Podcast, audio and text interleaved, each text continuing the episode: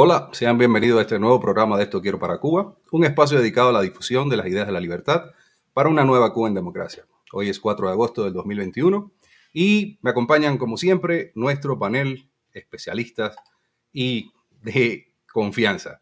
Este equipo, el doctor William Castillo, la señorita Aitana Puey y el doctor Lázaro Puey. Bienvenidos todos y comenzamos ya con un tema súper interesante que venimos arrastrando desde hace varios días, la represión en Cuba etcétera, etcétera, etcétera. Continuamos.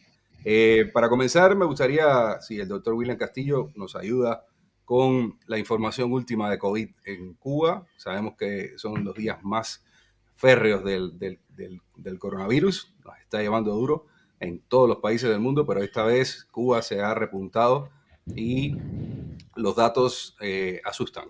William, cuéntame un poquito.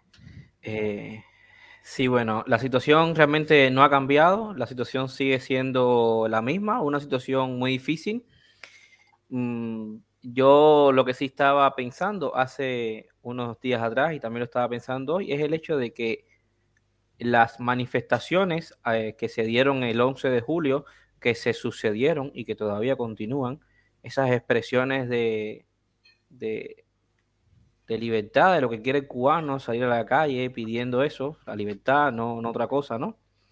esas demostraciones que fueron multitudinarias, no, o sea, no, no, se, no se vio que, subieran los casos de, coronavirus, porque bueno, uno a veces piensa, bueno, las, aglomeraciones eh, trae los contagios, igual aunque estaban al aire libre, un poco de distanciamiento, pero no influyó a menos en las cifras. Y digo esto porque porque al menos intentamos explicar la situación de Cuba a través de las cifras que se nos muestran. Sabemos, estamos convencidos de que las cifras no son las que son. O sea, ahí están mintiendo olímpicamente, están mintiendo olímpicamente también con, los, con los fallecidos en Cuba, pero con eso tenemos que trabajar. Y al menos todavía sigue oscilando entre los 8.000 y los 9.000 y tanto. Todavía la cantidad de contagiados en el día no rebasa la cifra de los 10.000, a menos no esta las que dan, eh, la que la dictadura da como cifras oficiales.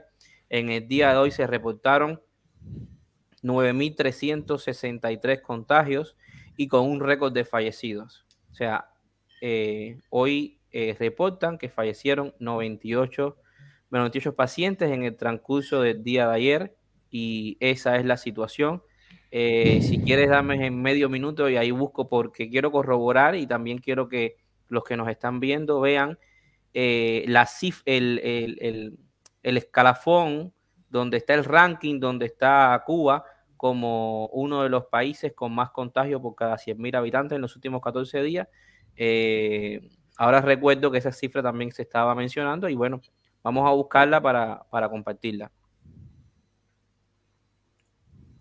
Lázaro. Arrancamos con el tema, Julio. ¿De una vez? ¿O, le caemos ahí a.? Le, aportamos al tema de William.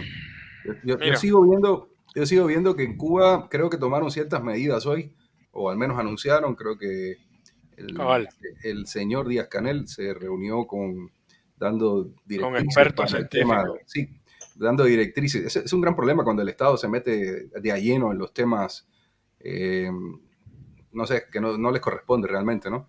Pero bueno, eh, están tomando ciertas medidas, no sé exactamente, no tengo información de cuáles son las medidas que han tomado últimamente, dependemos mucho de la información que salga del hermetismo nacional.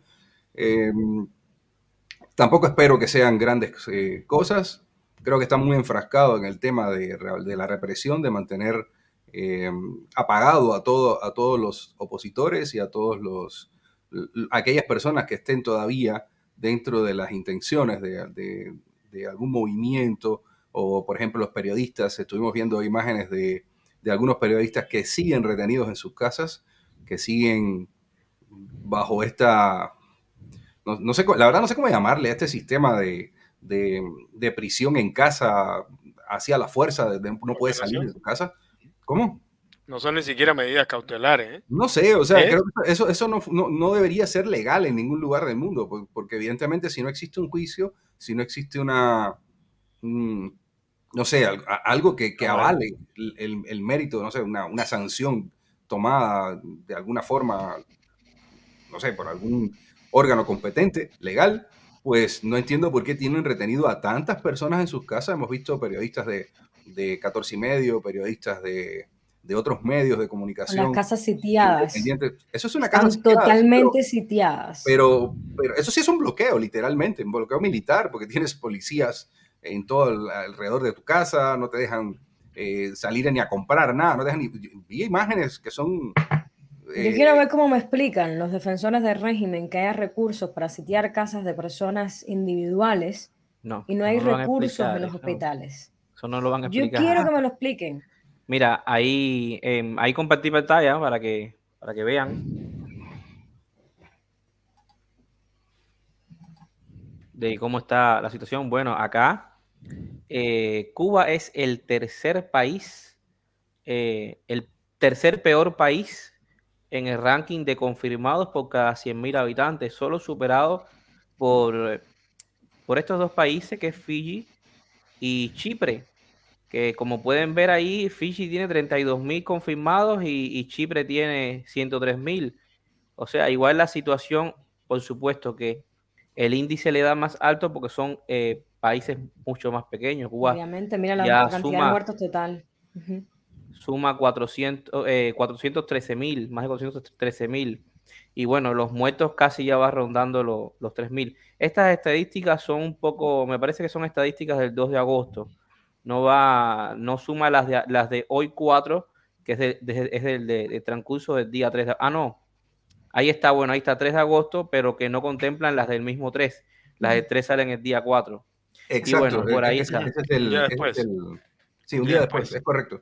Eso es estadística real del día 2. Estaba, estaba, Cuba estaba en la posición 4. Ya escaló desde ayer a la posición 3. Ah, vaya, vamos mejor en este ranking que en el de las Olimpiadas, ¿no? ¿Eh? Porque lo que estamos en este ranking que de las Olimpiadas. Porque lo que están poniendo en Cuba, el único ranking que están poniendo es el de las Olimpiadas, por lo visto. Y ¿Qué es pasa? risorio ver cómo la gente en las redes se está matando, porque sí, que los, los, los deportistas, no los deportistas, las personas que se están muriendo, que ahorita sí están haciendo pan y circo, porque bueno, langosta y circo, langosta y olimpiadas. Bueno, perdón, la langosta, la langosta se acabó, eso fue un ya, día. Ya, se acabó, eso fue tres días. No, no, no es que hay langosta todos los días, no, eso fue no, ya estuvo. un día, ahorita es carne rusa, ahora es carne rusa, arroz chino, después va a en ser... Dudosas, en dudosas condiciones y, y, y, olimpiadas. Lo que pasa es que, lo que pasa es que nosotros, ¿de qué manera podemos comparar eh, un país con otro? O sea, y no, son, no podemos comparar un país con otro con los índices totales. Tenemos que comparar un país con, con otro con índices o sea, con, no con números totales, no con cifras totales. porque realmente con cifras totales, por la población que tiene Cuba, 400.000 enfermos no, no, tiene una, no es significativo. Sin embargo, con los índices, ahí es donde uno ve la gravedad de la situación. Y entonces, por cada 100.000 habitantes es la cantidad de personas que dan positivo. Y ahí donde se acerca un poco más la realidad, porque es cada 100.000 habitantes, como es el corte de todos los países. Y ahí estamos viendo que Cuba es el tercer país que más casos tiene al día en los últimos 14 días por cada 100.000 habitantes. Ahí es lo que dicen ellos. Realmente no, por supuesto. Eso, ahí está la estadística que ellos quieran dar. O sea, no es la estadística, no es la estadística real. Y si quieren oro, si quieren oro, podrían dar la estadística real. Y ahí sí van a coger oro. Si quieren oro en algo, pues. Pero estamos a ver, estamos trabajando, estamos trabajando con estadísticas que son, sabemos que son, son están sesgadas por todos lados y, responden a, los intereses políticos. Y yo decía hoy, ¿cómo es posible que Cuba tenga 30 mil, eh, que Cuba tenga 11, eh, 9 mil, eh, contagiados y menos de 100 fallecidos y Argentina tenga hoy más, tenga 13 mil contagiados y 400 muertos? O sea, eh, la cifra de muertos definitivamente está manipulada. Y además, no, no, no, sin caer en la especulación, porque igual son datos que no están confirmados. Aquí, aquí estamos especulando, ¿eh? Aquí especulando. estamos trabajando con los datos que dan ellos. Los datos que dan ellos son el tercero peor del mundo, ¿no? eso, dice bastante. Eso dice bastante de lo que ellos dan. ¿Cuántas denuncias no hay en Facebook de, de, personas que denuncian que, que, fallecieron familiares eh, de coronavirus y sin embargo aparecen en el arte de función infarto miocardio. yo he visto ese tipo de denuncias. O sea, no es caer en, No, no es caer. No es caer en la especulación porque realmente no son datos confirmados, pero esto tampoco sabemos que son confirmados. O sea, estamos, estamos trabajando sobre la base de que, y yo te digo, con, con, con la vocación de mentir que tiene el gobierno cubano, definitivamente, ¿por qué en este momento le vamos a creer que la situación en Cuba está controlada? Y les digo yo que es mentira. Y hemos visto imágenes. Perdón, nadie ha dicho que esté controlada, eso tampoco. No, ellos, ellos, ellos, dicen que tienen la situación bajo control. ellos dijeron que la tuvieron controlada antes de que Hace cuatro semanas dijeron que no, hacía falta ayuda. No, Julio, lo siguen manteniendo. Son unos eso, bueno, no tengo el dato ese, no he escuchado eso. Lo digo porque estoy muy sorprendido del cinismo. Eh, me sigue sorprendiendo. Yo, sigo, sí, me sigue sorprendiendo. Porque. Qué buena persona eres, Julio. No, es que me duele, me duele un montón. Eh, y, cuando empecemos a debatir del tema de hoy, pues eh, no, no, habrá forma de, evitar eh, tocar algunos de los temas que nos están tocando de cerca aquí en, en, en Guatemala, en algunos de los países, eh, con los cubanos libres que, que, nos encontramos en algunos países, porque sí, yo sigo diciendo, me sigue sorprendiendo. ¿Por qué no me va a sorprender? yo recuérdense que yo, yo siento o en algún momento me gustaría darle ese beneficio de la duda que todavía el régimen podría actuar en algún momento con un poco de inteligencia en algunas cosas, y no solamente inteligencia militar, y no inteligencia eh, en contra de, los manifestantes o en contra de la bruta es eso. Esa, estamos seguros que la hacen, pero, pero quiero creer que todavía les queda un mínimo de, de, de, buena intención. No, de buena intención no, porque eso no sería. Un mínimo de, capacidad de, aunque sea seguir mintiendo, pero de salvar la situación en la cual se han metido, porque evidentemente no quisiera estar en los zapatos de, de Díaz Canel. Sí que tienes fe en el mejoramiento humano. Eh, no, es que, sí que tienes fe en el mejoramiento humano. Necesito, hay que estudiar. necesito una transfusión de sangre tuya, Julio. Sí, hay por favor. Hay que estudiar, mira, hay que estudiar la situación. quiero que me sorprendan con un cambio. no te van a sorprender. Mira, pero con todas las cosas que están pasando, yo, mira, hoy el cambio era el 11 el cambio era el 11 de julio el cambio era el 11 de julio y hoy están enterrando hoy están saliendo imágenes que están enterrando a personas en fosas comunes. Hoy. y además tú puedes decir desde ayer, hace días, no, desde ayer desde ayer y tú puedes decir esas imágenes el problema es que uno te han sembrado la incredulidad y podemos ser todos los incrédulos que, que, que querramos pero ¿dónde tú vas a encontrar? Vamos a suponer que eso es en Burundi. Eso sucedió en Burundi porque esa, esos sarcófagos nunca lo hemos visto. Que hay gente en las redes sociales que dice que sí, por supuesto que los ha visto, porque nosotros estamos acostumbrados a, a los cajones bacalaos eh, eh, con, la, con el satín ese de azul Prusia. Bueno, está eh, bien. Vi a alguien que lo había confirmado, alguien, alguien lo verificó, que incluso llamaron a... ¿dónde, ¿Dónde? Dime, en el video se ve perfectamente en qué país del mundo, en qué país del mundo, en qué país del mundo hay un carro fúnebre chino, una guagua girón y un C-130 que es una pipa.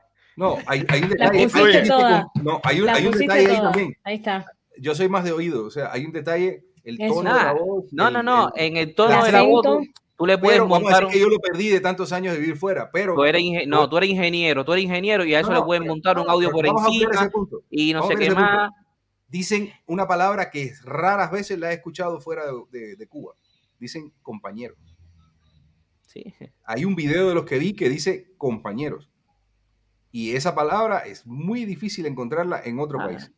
He visto muy poca gente que manejan esa palabra. Ponle que, la CIA, ponle que la CIA, la CIA pagó, la CIA pagó, ponle que como siempre, que la CIA pagó y puso la palabra ahí, no sé qué más. Remítete las imágenes al bueno, William, a la guagua la, la, CIA también puso la guagua girón ahí. No, pero es que el problema es Caballero, podemos hablar de, todo lo que ellos pueden decir, pero miren. La situación en Cuba en este momento, la situación en Cuba en este momento es, es, es pésima. Se están viendo imágenes ahora que realmente se han visto en el mundo entero Siempre fue pésima. ¿eh? bueno, sí. Ahora se están viendo las imágenes de las cuales ellos mismos se burlaban en el noticiero de la televisión cubana. Porque con, con cierto aire burlesco decían, miren lo que está pasando en Brasil, que están enterrando a las personas en campo abierto. Miren que no hay comida en Miami, que no hay comida en España, y eso fue a inicio de la pandemia, y a nosotros, pero lo, lo, lo dicen desde cierto aire de triunfalismo. En este momento, el 4 de agosto del 2021, actualmente eso está sucediendo en Cuba. hay tantos muertos de que no hay espacio para enterrarlo, para darle una sepultura como es, y bueno, van a una fosa común porque no hay espacio. Está bien, eso puede suceder porque cualquier sistema sanitario se puede colapsar, pero la pregunta está, ¿cómo es posible que sucediendo esto en Cuba, ellos no se hagan eco de esta información? ¿Por qué? Porque la vocación de mentir. Que eso lo vamos a ver hoy. Porque es la vocación patológica de mentir. Además, estás viendo imágenes de que no son uno, son cientos de denuncias en Facebook de que no hay medicamentos, de lo caro que están los medicamentos. Te digo, hago una historia, hago una historia de medicamentos. Mira, Julio, tú que estuviste en las misiones internacionalistas, te voy a hacer una historia. En Venezuela, el medicamento cubano se quema porque las personas no van a, recibirlo, no van a consumirlo. No sé cómo es la situación ahora, pero estamos hablando de un par de años atrás, los medicamentos y la crisis de medicamentos en Cuba viene desde 2016, antes de yo graduarme, ya había problemas con el medicamento. Y tú sabes que antes de 2016, para encontrar una pastilla en Cuba, también tenías que caminar bastante. No es que antes de 2016 no hubiera crisis. Yo salí de Cuba antes de 2016, siempre hubo crisis. La crisis aguda fue a partir de 2016. Bueno, a Venezuela mandan medicamentos de patologías crónicas, como puede ser, por ejemplo, el de la hipertensión Cantopril, ponle. Y esos medicamentos están en el CDI, que los reparten gratis. Ahora, a los venezolanos no les da la gana de ir a buscar los medicamentos. No quieren buscar el medicamento. Y pasa, pasa igual en el consultorio médico de la familia. Lázaro, ¿a ti no te daban eh, eh, en tu tiempo? No, yo no conocí eso. El Muffen y, y, el, el fumarato ferroso. Ah, sí, sí, sí, sí. Bueno, eso. En Muffen, las mujeres iban a buscar en Muffen, muchísimas veces no, y se echaba a perder. Y eso pasa también en Venezuela. En Venezuela los medicamentos los ponen en los CDI para repartirlos gratis y no los reparten. Gente que no pueden estar viendo, saben que los medicamentos se entierran, saben que los espejuelos en Venezuela la gente no se va a hacer nada con los espejuelos y entierran las armaduras y queman las armaduras. ¿Por qué? Porque no pueden decir que las personas no están yendo a buscar los medicamentos. Y eso es tan sencillo como llenar una hoja de cargo, como que la gente vino a buscar, como que el programa funciona, tiran los medicamentos a la basura o los queman o los entierran y todo está muy bien. Y son medicamentos hechos en Cuba, porque yo tengo compañeros que me han dicho, llevo medicamentos para Cuba porque lo que están acá son medicamentos cubanos y yo sé que allá no hay. Entonces, esa manera de mentir patológica Sabemos que la dictadura no se le va a quitar de la noche a la mañana. El 11 de julio fue el día para que Díaz Canel pasara a la historia como el Gorbachov de Cuba. Sin embargo, hoy tiene uno de los apelativos más denigrantes y, mejor ganado de la historia. y mejor ganado de la historia que todos los presidentes que hemos tenido. Porque el, asno con garra, Gerardo Machado, se queda chiquito. Tiburón se baña, pero salpica, se queda chiquito. Y te digo, Díaz Caner va a pasar a la historia, a la triste historia de Cuba, como el presidente Díaz Canel cingado, porque se puede decir así de esa manera. Ese es el ya, ya lo aceptó la RAE. Ya, la RAE, no, sí, ya, ya la RAE habló y todo. Eh, el, único presidente, el único presidente del mundo que no le pueden mandar comida a domicilio. No, no, porque no tiene gado. ¡Qué buena esa! Ojalá nos estén viendo. Em, gente, a mí lo que más me preocupa personalmente es el tema de que el SOS Cuba ha bajado. Que la tensión. Estamos batallando. no, o sea, yo sé que se está haciendo de nuevo, pero es que Cuba está peor que hace cuatro semanas. Está peor que hace. Cuando empezó todo el asunto este, que tiene todas las razones del mundo que pasaran, pero ya dejamos de ser el trend. Obviamente, el cubano no se lo va a olvidar, nosotros estamos puestos, pero creo que la tensión sobre nosotros está diluyendo y es importante seguir ahí puestos. es importante es, un fenómeno natural, Aitana, es un fenómeno Obviamente, obviamente. Pero a pesar, mira, a pesar, de, a pesar de que los cubanos se pusieron a una voz pidiendo ayuda para Cuba, la dictadura una vez más rechazó la ayuda haitana. No quiere Así fue como empezó todo esto. Cuando se pidió corredor humanitario, ellos dijeron, pero ah, corredor humanitario, que, que hagan ellos, no sé qué.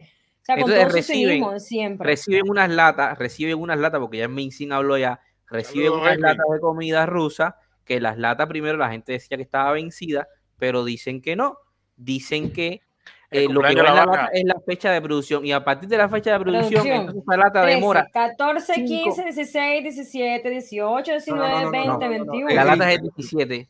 No, Ah, no, eh, 17. Yo vi del 13. No, no, La no, lata es el- 17, no, no, ponle no, no, 17. No, ya está, ya, ya lo aclararon por ahí. Eh, Dale, aclárame la idea. no, no, lo del 2013 es la normativa de la cual está regido el, el- el sellado, el etiquetado de, la- de la- de- de las latas.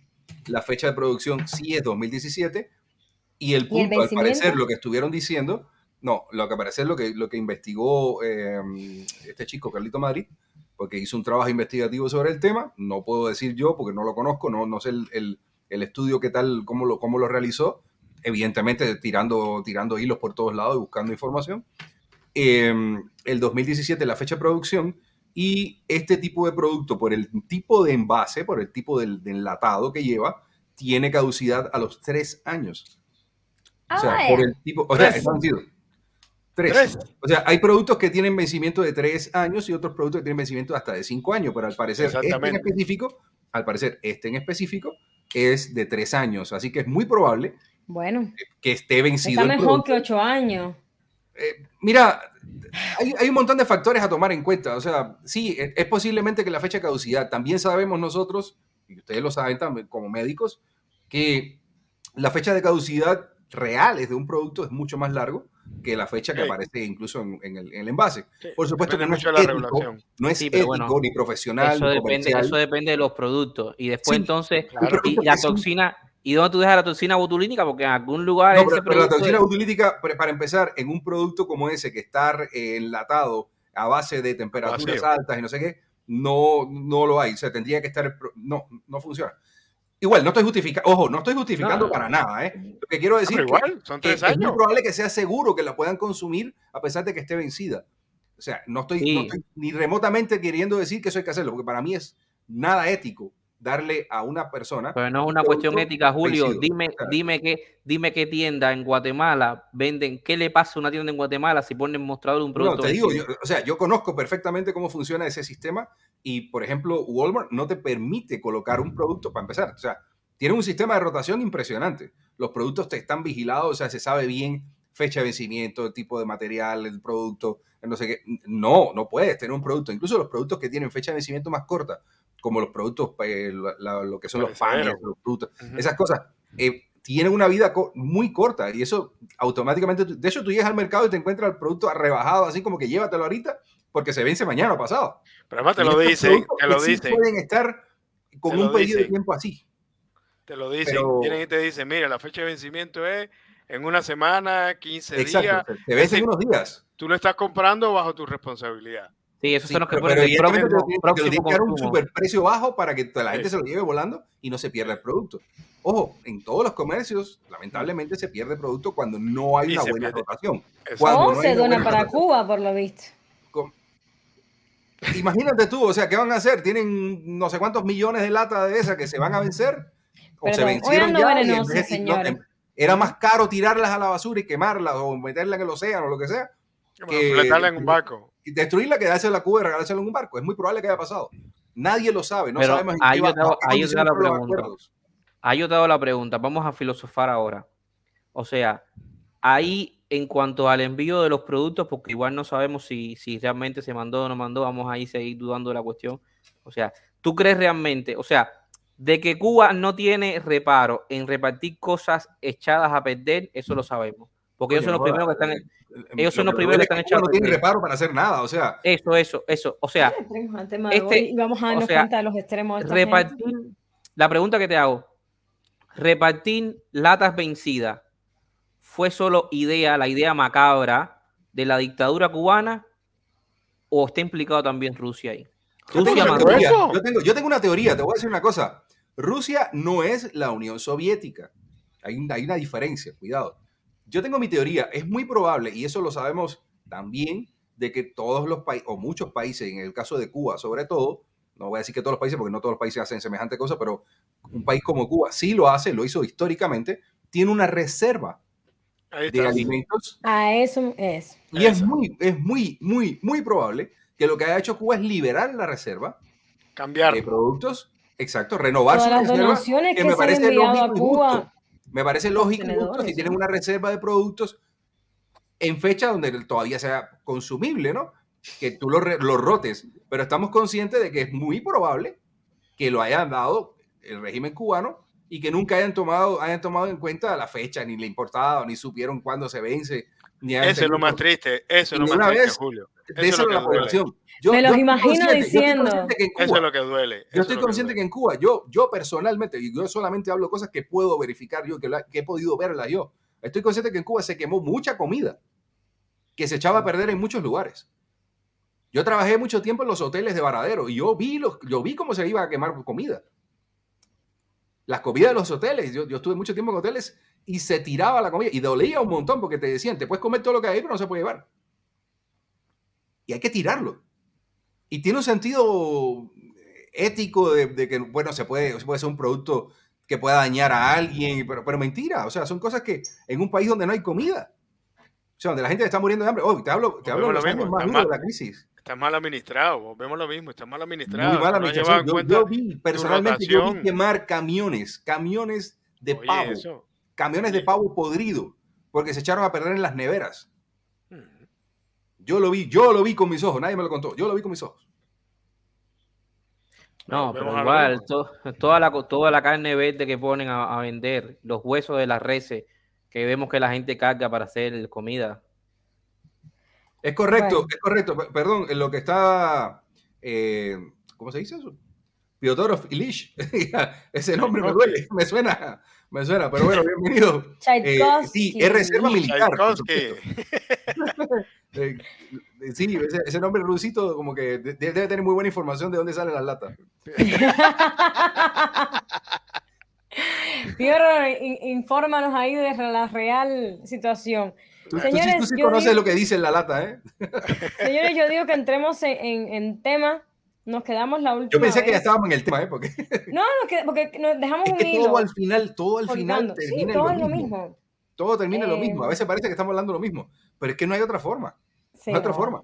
Eh, Nos habíamos me- quedado técnicamente en las técnicas de represión en los 80. Hablamos de los éxodos y estábamos a punto de Pero empezar ante a el, hablar de- 80, ante el 80 estaba el UMAP y eso no, no lo hemos hablado. Esa, esa. Le pasamos por arriba. Tengo info de la UMAP. No, no recuerdo A ni que ver. hablamos de eso. Pero, Dale, pues. pero es, un, es un fenómeno que yo particularmente no conocí, no lo viví. Va. Eh, y, y- y recuerdo pues. que, que había quien sí me lo contaba, mi abuelo me contaba sobre, sobre el tema. Yo no le creía, creo que ya lo había comentado la vez pasada, yo no le creía ni lo que decía, pensé, ah, es un cuento viejo. Pero no, resultó ser que sí era muy cierto y era más grave de lo que yo creí que era. Creo que eso fue una cosa que dentro de, la, de lo que sigo creyendo que es una vergüenza para, para el régimen, eh, eh, le dolió en algún momento a la conciencia y lo taparon, lo taparon, lo escondieron debajo del, Mm. debajo de la cama. La historia de Loma, eso no está en la historia de Cuba, o sea, nunca me lo dieron en clase, no lo conocí, como tampoco el, el- el- el- la masacre que hubo en Rusia, la, la, la- la hambruna, el, ¿cómo se llama? El, hambruna. el término, el, ¿cómo es el nombre del, de, de- de la, de la hambruna que mató millones de gente en, en- Ucrania. Los. Ucrania. en- en las zonas, en, las zonas rusas o rusas decir, Ucrania de principalmente. las de soviética, porque era soviética, ¿no? Siempre le- nosotros los cubanos que le decimos como le decimos los chinos a todos los asiáticos, pues también le decimos ruso a todos los a toda la comunidad soviética. Pero, Pero, sí, o sea, Stalin, Stalin se basó en el hambre. A ver, ante lo que pasa en, ese, en esa época es que había muchos campesinos que no estaban de acuerdo contra, con la colectivización, que ahí es donde se da la colectivización forzosa. Y entonces Stalin definitivamente decide rendir a los ucranianos a través del hambre. Exactamente. ¿Y cómo es posible? cerco, Ahí las estadísticas, las estadísticas, las estadísticas están, están de nuestra parte. ¿Cómo es posible que la Unión Soviética en esa época tuvo una hambruna que mató gente en Ucrania? millones Sin de embargo, sin embargo, fueron los años donde, donde aumentó la producción y exportación de, gra- de granos. De ahí donde sale, de ahí donde sale la historia esta macabra de hay un niño que es un niño patriota que al final fue Sí. mentira, que la historia que el muchachito eh, descubrió que el padre estaba vendiendo grano de contrabando, se lo dice La los famosa historia alemana de, del- de- de la propaganda. Sí, y al Exactamente. final todo era falso. Mira, al final, todo, por eso al- uno termina buscando en la historia todo este tipo de cosas porque la- la- lo que sentimos que vivimos en, en la actualidad y en los años de la revolución no fue más que una réplica la- latinoamericana, una El manual. réplica cubanizada El manual. ¿sí? de- del manual del dictador, Mm. de todo lo que habían hecho todos los regímenes anteriores, desde lo que sucedió en China, eh, Vi- Vietnam, Laos, to- todos estos países que tuvieron ese tipo de, eh, de, de- de regímenes dictatoriales y que tuvieron, eh, desde Mussolini incluso en Europa, en Italia, básicamente fueron, fueron marcando las pautas de lo que fue la revolución cubana. O sea, la mal llamada revolución cubana. Sigo diciendo que, hasta, que eso es eufemismo, esos nombres que nos quitaron. Mm. Eh, tarde o temprano tendremos que tener un programa sobre ese tema.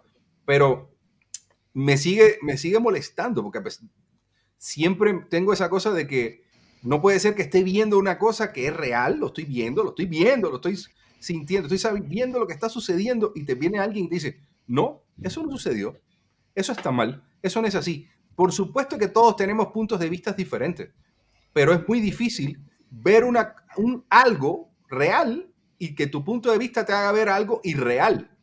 ¿Ok? Porque es muy difícil. Por, por muy, porque créemelo, si, si yo con las ideologías que tengo, con la forma de pensar que tengo, me muestran algo que no estoy de acuerdo, que está mal de- desde mi punto de vista también, y está mal desde el punto de vista, pues yo lo creo que lo entiendo. Como por ejemplo, te voy a poner un caso controversial. Yo parti- particularmente, este que está aquí, Julio Nápoles, no está a favor de una intervención militar de ningún tipo a Cuba, por ejemplo. Y yo lo miro, y yo le miro todas las aristas y le miro todos los puntos de vista. Y alguna vez lo dije, me están dejando sin opciones. Me están dejando sin la opción. Nunca voy a estar de acuerdo con eso porque creo que somos nosotros los cubanos los únicos responsables de sacar a Cuba adelante. Los únicos responsables y los que tenemos el derecho y la obligación de hacer algo por nuestro país. Cubanos todos en cualquier lugar del mundo. Más todavía los que están adentro. Más todavía los que están adentro. Y estoy, como digo, totalmente en contra de eso. Pero no puedo dejar de ver que las opciones, no, no hay muchas más opciones. Y que el daño que podría hacer una intervención de cualquier tipo, de cualquier nación, a mi país, podría ser contraproducente en ocasiones.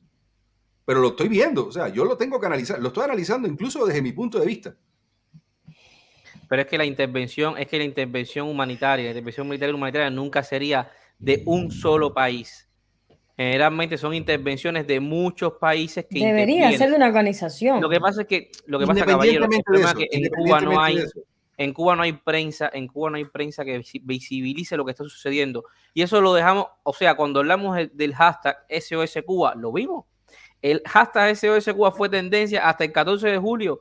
Ya hoy en Cuba, o sea, ustedes saben que hay personas que la policía con alevosía los busca en la casa y se los lleva presos por el simple hecho de postear cualquier cosa en las redes sociales.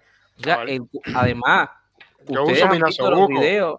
Hoy se llevaron a, a Yo Uso Minasobuco. Mira, yo uso Minasobuco. es hermano. Es, yo uso Minasobuco, es hermano de un compañero de estudio mío del pre. Se de parece a ti. ¿oíste? Se parece a ti. Es te van compañero a de ir a estudio. buscar, William. Te van a jalar compañero. patas. No, no, no. Si, eh, no, si el, el hermano está, el Arnaldo está en, en España. No decir nombre. No decir nombre. No, pero sí son, no, pero sí, sí, él, él manejó, él manejó la, eh, eh, Arnaldo manejó la- las redes de- del hermano en el tiempo, tranqui. en el tiempo que estuvo, y además lo dijo, yo soy el hermano, taca, taca, taca, taca. Es algo, Bueno, mira, eso es la algo que cuestión, ha es, la cuestión es esa, Julio. Mira, ¿quién va a poner SOS Cuba en este momento dentro de Cuba? Porque eran 11, mi- bueno, 11, casi 11 millones de cubanos. Vamos a suponer, hay un, no sé cuántos estén del lado todavía de la dictadura. Y es que te digo, la mayoría de la gente que está del lado de la dictadura es por desconocimiento y está del lado de la dictadura porque lo único que consume es el noticiero, la televisión, caballero. Todavía hay gente que se sienta a comerse su plato de comida viendo el noticiero de la televisión cubana y almuerza viendo el noticiero del mediodía y se cree en las falacias que dicen en el noticiero. Lo que gracias a que muchos cubanos ya están, y la mayoría son cubanos jóvenes, que ya están viendo lo que está sucediendo. Y la cuestión de la intervención humanitaria, eh, es verdad que hay muertos, pero ahora lo está viendo. Y aquí en nosotros, los cubanos que se murieron en el estrecho de la Florida, No, no, ¿a qué intervención se la vamos a achacar? no, no, solo dame un detalle, da- dame un segundo, perdón. El detalle que quiero decir y por qué digo yo que, que podría ser contraproducente, te voy a decir el por qué. No es por el hecho, porque a mí no me molesta el hecho de la intervención humanitaria como tal. ¿Sí? Me parece que tiene un sentido humano, real. El punto está que una intervención para el cubano, o sea, desde el punto de vista de nosotros desde acá es una cosa, pero al cubano desde el punto de vista de allá no le dicen que es que van a venir a ayudar a la... No, no. Para ellos es una guerra. Para ellos Sí, es una sí, intervención sí, que sí, le va a quitar lo que igual. tiene. Para ellos. Y entonces, en ese punto, las personas que están bajo esa ideología lo tomarían, y sería, por eso te digo, sería contraproducente, porque lo tomarían como un acto de guerra, como un acto de, de provocación. Como mismo vemos que aquí tergiversan las cosas porque les gusta decir, por ejemplo, si nosotros vamos a la embajada a decir patria y vida, dicen que nosotros somos nazis, fascistas, agresores. Ah, no, pero no, pero espérate, ah, no, Pero pero. o sea, el, el punto Nazi, fascista, agresor, gorila y por ahí No, para allá. Hasta violador, hasta violador nos dice. Vamos a entrar en ese tema también, parte de las razones. Pero, es, pero es a, es a donde voy. O sea, es como, es como ver un doble espejo. O sea, Julio, es una realidad, La una gente, realidad eh, la gente se tiró, manipulada todo el tiempo. la gente se tiró el 11 de julio esperando que los cubanos afuera hicieran algo. No lo ¿Tú sé. crees? o sea, que yo creo que la ¿Tú gente del crees? 11 de julio se tiró sin saber ni esperar ¿qué que iba a pasar? hiciera nada. Nada, exactamente. Mira, además en Les Cuba, valió madre, les valió madre, se Catarsis. cansaron y salieron. Catarsis. en Cuba, mira. No lo en creo. Cuba no hace falta, de en Cuba- contigo, voy a pelear contigo. Tam- Sí, en sí. Cuba no hace Yo lo falta. que quiero es retomar el tema. Gente, estoy, en- estoy- estoy en la, estoy en la misma situación de Haití. en Cuba, aquí. en Cuba, en Cuba no hace falta intervención. O sea, en Cuba yo estoy seguro de que no, de que no se vaya, no se va a llegar a la intervención, porque te digo, Pero, pero ojo, William, si tú quieres. Señores, podemos hacer un tema de intervención Sí, y lo dijimos que íbamos a hacer un programa de intervención Sí, solo. De hecho, lo dijimos. Porque nadie y- habla de los cascos azules de la ONU. Perfecto, Sí, eso es una por intervención favor. pero humanitaria. eso es una intervención. Pero vamos a dejarlo, vamos a dejarlo, vamos a dejarlo para otro. Ok, hay vamos a cosas seguir como pasando vamos. por aquí. Ok, regresamos con el SOS Cuba. Sí, sí, Edwin, sí, regresamos con el SOS Cuba. Vamos a tomar datos UMAP. Y a mí personalmente, señores, sí nos toca eh, mi abuelo. Bueno, si no lo han notado. Pero por- antes, antes de eso, para Sí. los que no saben lo que es, porque Eh, no lo explícalo, Voy a explicar, voy a no explicar. sabe lo que es. Es unidad imagen. militar de ayuda a la producción, técnicamente. Tengo Suena muy de bonito, ¿eh? De hecho, todo, de hecho yo quisiera participar, suena muy bonito. No, no, no, porque tranquilo. vamos a producir para el país. ¿No es eso? Sí, Mira. sí, sí. No se Sí. trata A de eso, nosotros, a No. nosotros nos tocó también. Eh, no sé si lo notaron a las personas que han estado viendo los programas, el compañero Lázaro Poey. No sé si notaron la, la- la- la similitud en el apellido y en los rasgos. Eh, somos padre e hija. Su papá, mi abuelo, estuvo dos años en UNUMAP. Estuvo dos años en UNUMAP, y voy a hacer la historia resumida. Él estaba estudiando en una escuela, escuela militar con una beca por ser músico eh, cuando llega Fidel. Cuando llega Fidel, él al ser solo músico y solo ser solo estudiante militar, eh, pasa a la banda del ejército. Entonces pi- empieza a tocar bajo, bas- técnicamente las órdenes de Camilo en todos los discursos de Fidel y no sé qué, no sé qué más. Conoce a mi abuela, se quiere salir de la vida militar y para salirse de la vida militar tenía que cumplir los dos años de servicio militar. Así que mi abuelo desde los 19 hasta los 21 estuvo en una UMAP, en una mina, dando pico y pala en cal, creo que era una cosa así. Un músico de 19 años que lo único que quería era salirse de la vida militar, Casarse. que le tocó así y casarse. Entonces, ese, e- eso nos toca y eso fue algo que él me confesó. Probablemente si, si lo están viendo ahorita me va, a- se va a poner las manos en la cabeza. Eh, fue algo que me confesó cuando yo iba a salir de Cuba, de todas las confesiones que me hicieron todos los allegados, porque es algo que para él es, es un trauma muy duro. Él nunca había hablado de eso. De hecho, yo llegué y se lo conté a, a mi padre y él se quedó así como que él nunca habla de eso. Yo apenas tenía información de ese tema. Entonces, estas unidades básicamente eh, se crearon, no se sabe exactamente dónde, se sabe que fue en el interior del país, desde Camagüey hasta Oriente, entre noviembre del 65 y julio del 68. La idea era reclutar jóvenes entre los 18 y 27 años, pero que clasificaban como religiosos, antisociales, contrarrevolucionarios, hippies y homosexuales. Señores, repasemos. Religiosos ¿Quién estaba de a cargo? ¿Quién- cualquier quién estaba religión. cargo? Voy, voy, voy. De cualquier religión. Los católicos, los evangélicos, los santeros también. Antisociales. O sea, todo aquel intelectual que pensara distinto a esta sociedad. Obviamente, contrarrevolucionarios entra ahí Incluso también. la masonería, sin llegar a religión, que no es una religión, la masonería misma Ahí estuvo entra. aplastada ¿Hippies? totalmente.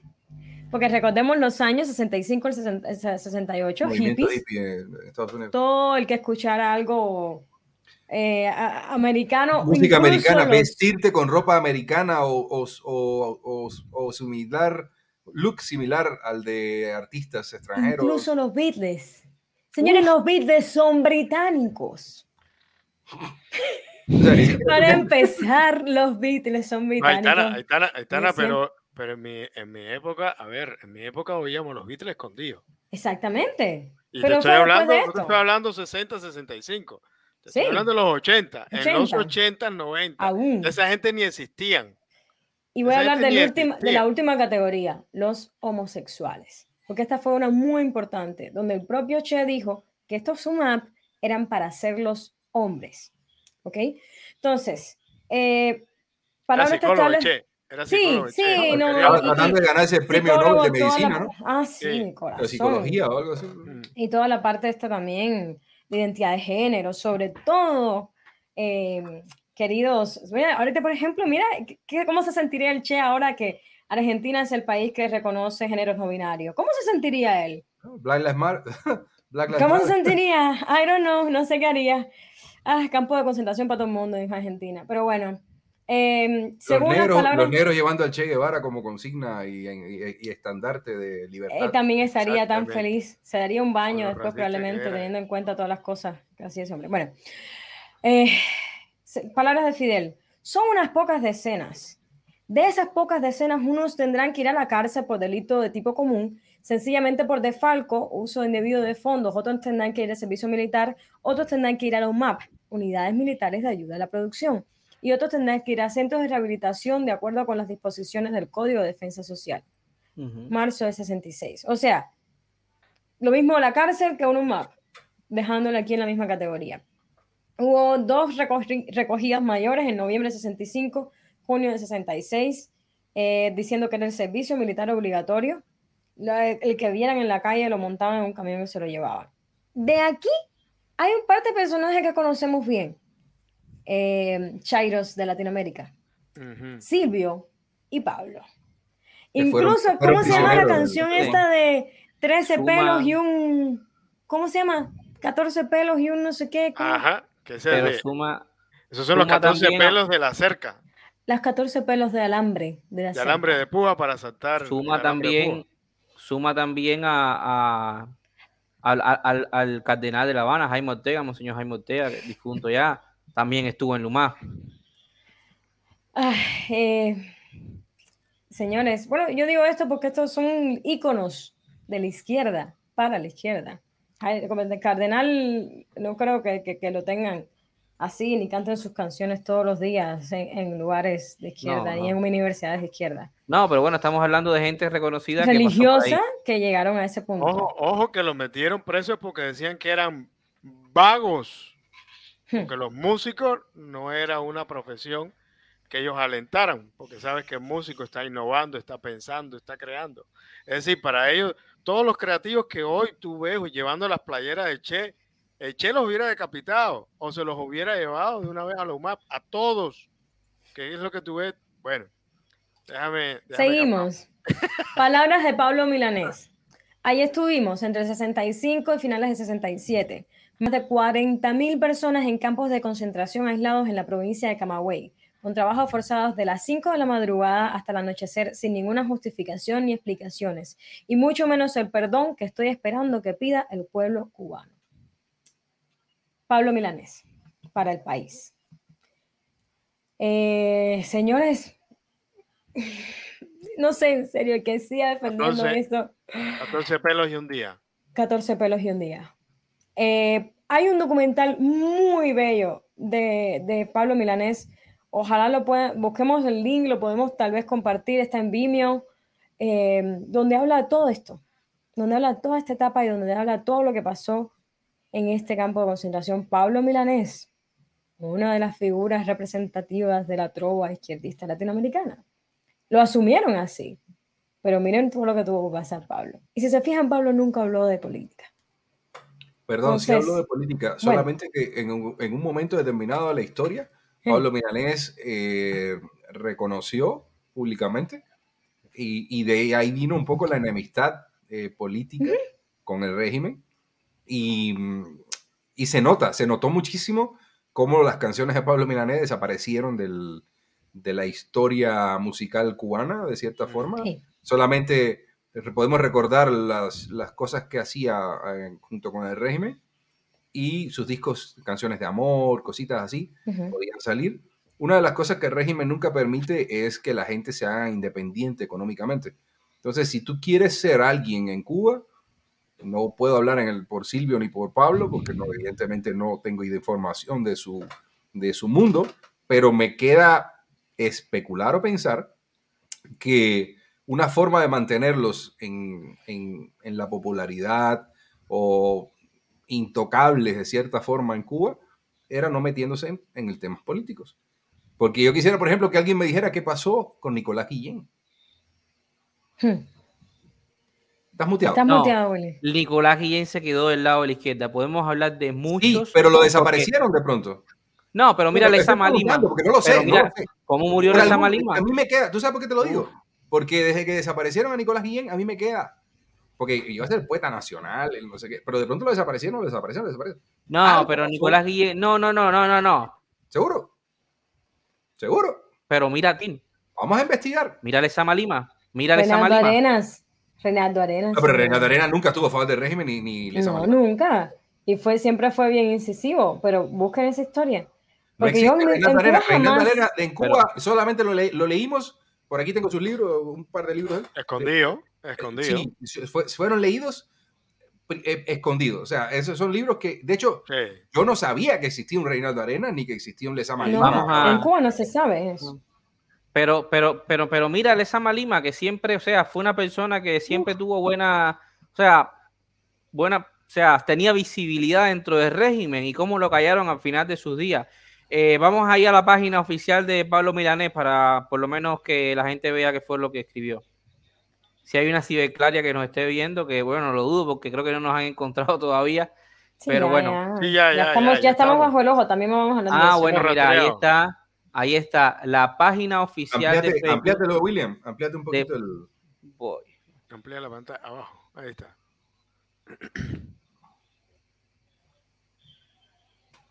Ahí se ve. Sí. Sí, no, se ve, se ve. vamos. Oh, Ay, too much. Ahora no se ve. Ahí está, ahí está. bueno, Aitana, si quieres leer. Bueno, es irresponsable y absurdo culpar y reprimir a un pueblo que se ha sacrificado y lo ha dado todo durante décadas para sostener un régimen que al final lo que hace es encarcelarlo. Desde hace mucho tiempo he venido expresando las injusticias y errores en la política y gobierno de mi país.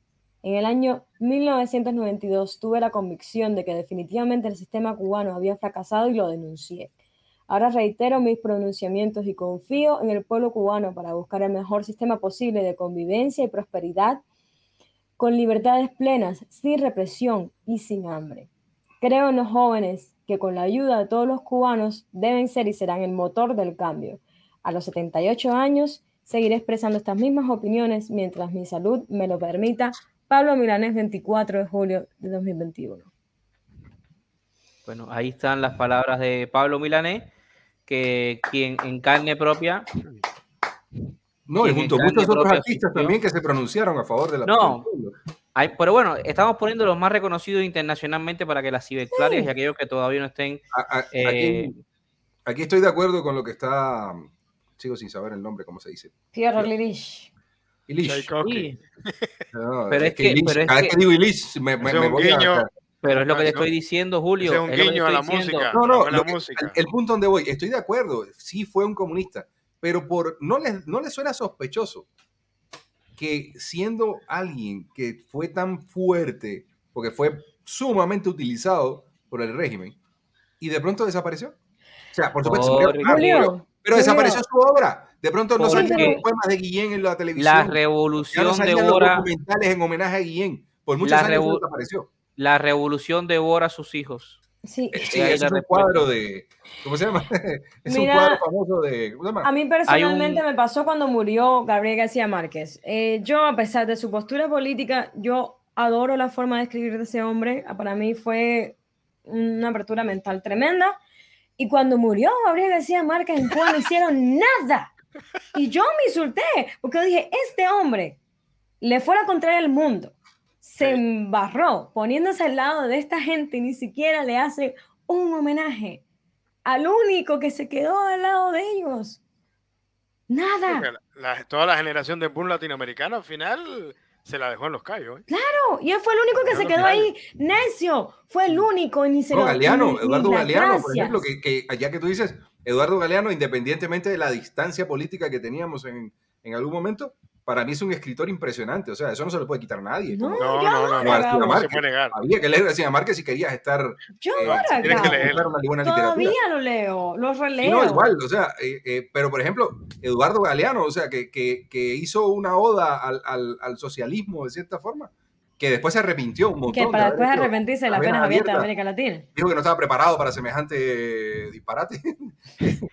Ojo, y, eh, pero mire, eso es, eso es parte de lo que estamos hablando del sistema de represión. Claro. ¿Cómo tú haces una nueva verdad?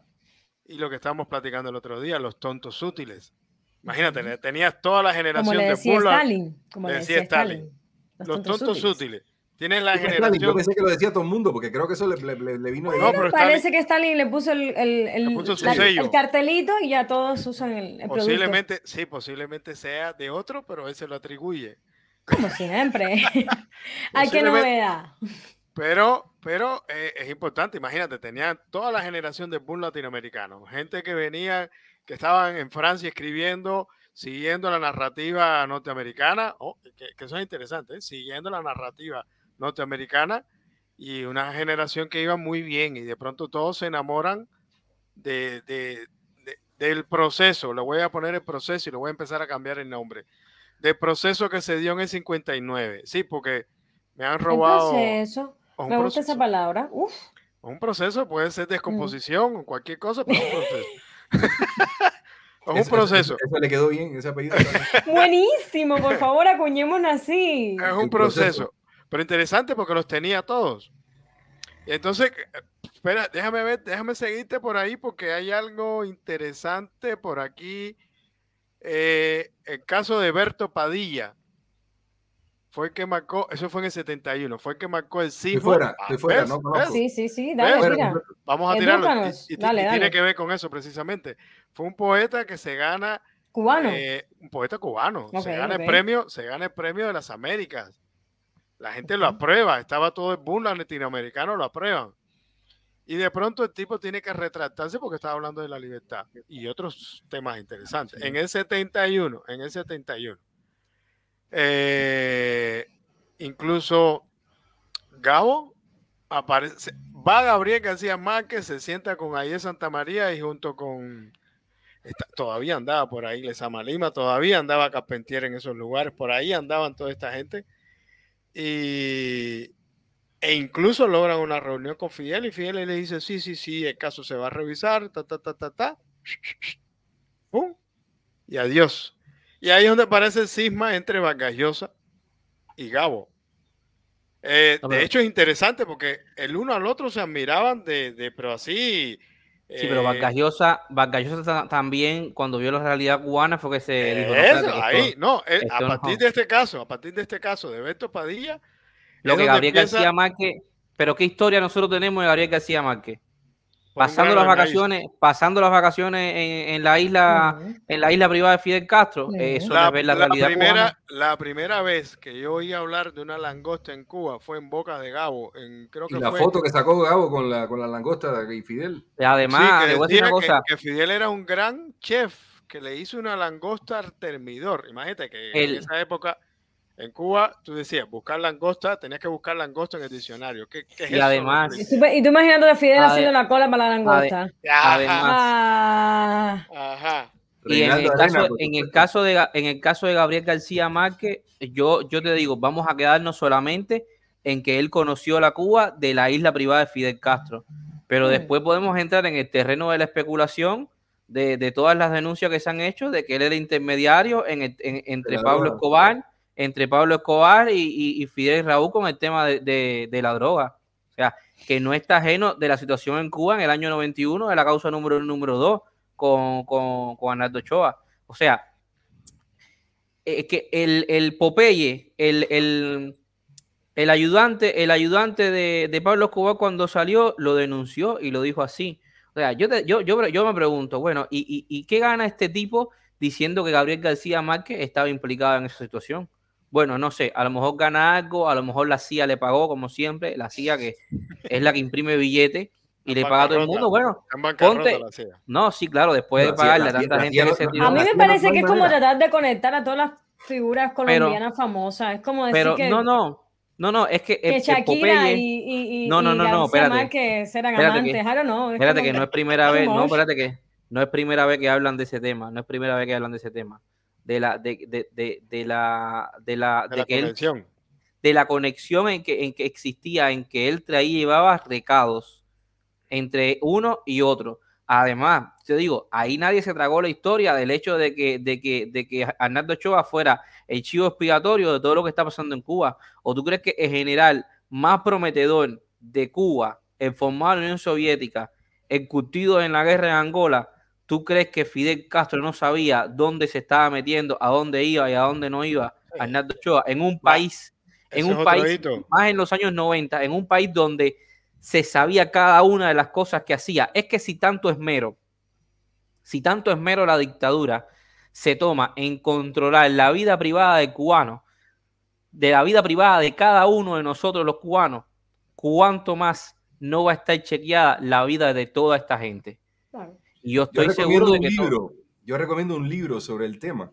Bueno, no es el libro, no es sobre el tema exactamente, pero aborda muy bien el tema de, lo que sucedió con Ochoa, La Guardia y, ese, ese, ese momento de la historia de Cuba que todos nos sorprendemos y decimos, eh, en Cuba nada sucede que no se entere el régimen, que no lo sepan, que no tengan control, y de pronto sucedió. el libro es La hora final de Castro, de Oppenheimer, que vale la pena mm. verlo. O sea, es un libro que lamentablemente no cumplió con la, con, ¿cómo se llama? Con la profecía del título, pero tiene muchísimo, muchísima información muy detallada sobre, el, sobre los juicios, sobre el, tema de, cómo se vivió ese, ese, momento en la historia de Cuba.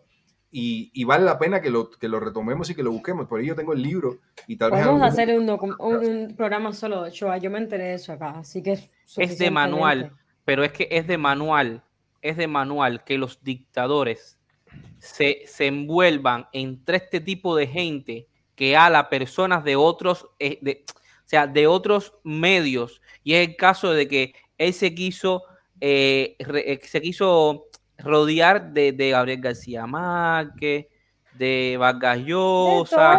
Recuerda, que todo régimen necesita validación. Porque la validación viene de parte de los intelectuales. los intelectuales siempre han sido parte de la validación de todos los regímenes. Mira, mira, mira ahorita, mira ahorita ahí, bueno, toda la gente que no exactamente, pero, pero, no, no, no, no, no, pero, ahorita Susan Sarandon, Jen Fonda, eh, por supuesto, ¿cómo se llama el director de cine? Eh, todo, toda esa gente que están firmando eh, apoyados por Black Lives, Black Lives Matter, lo dije bien. Bueno, por ahí te la dejo. Black Lives. por ahí te la dejo. sería más bien The only, the only life that matters is the one that I said I matter. Eh, eh, así deberían ponerse. Sí. Mm. Entonces, le toca, le toca, la verdad le toca. es, interesante, es interesante porque cuando tú ves la lógica, eh, me topé con una claria y me decía, ¿cómo vas a hablar que esa gente con lo encumbrado y lo inteligente que son? Le digo, oye, tú puedes ser inteligente, pero puedes estar equivocado. Mm. Eso no es... tú puedes ser inteligente y estar equivocado. Eh, eh, hay, una, hay, una frase que, siempre me, gustó desde niño, ¿no? Eh, todo es, depende del color del cristal con que lo mires. Entonces, el, si algo ha tenido el régimen y todas las dictaduras del mundo, es que han sabido manipular a las masas. Y el apoyo de las dictaduras son las masas. Y saben cómo manipular y cómo jalar a la, es que por algo la intelectualidad del mundo. Saben cómo, cómo edulcorar la información. Lo estamos viviendo, lo estamos viendo. O sea, son cosas que todavía, yo vuelvo a repetir, me sorprende y digo, pero no puede ser que ellos estén diciendo esto, por, por muy desfachatez que, que, parezca, no puede ser porque no pueden tildar de, de, pero, ¿Y cómo, ¿y cómo es posible? O sea, ¿Cómo es posible que no desfachatado? Te duele que te diga... A mí personalmente me encanta que... me digan terrorista, porque ¿sabes por qué? El terrorista es la persona que infunda, ah, eh, la persona, terrorista es la persona que infunda terror ¿En quién estaba infundiendo terror? ¿En ellos?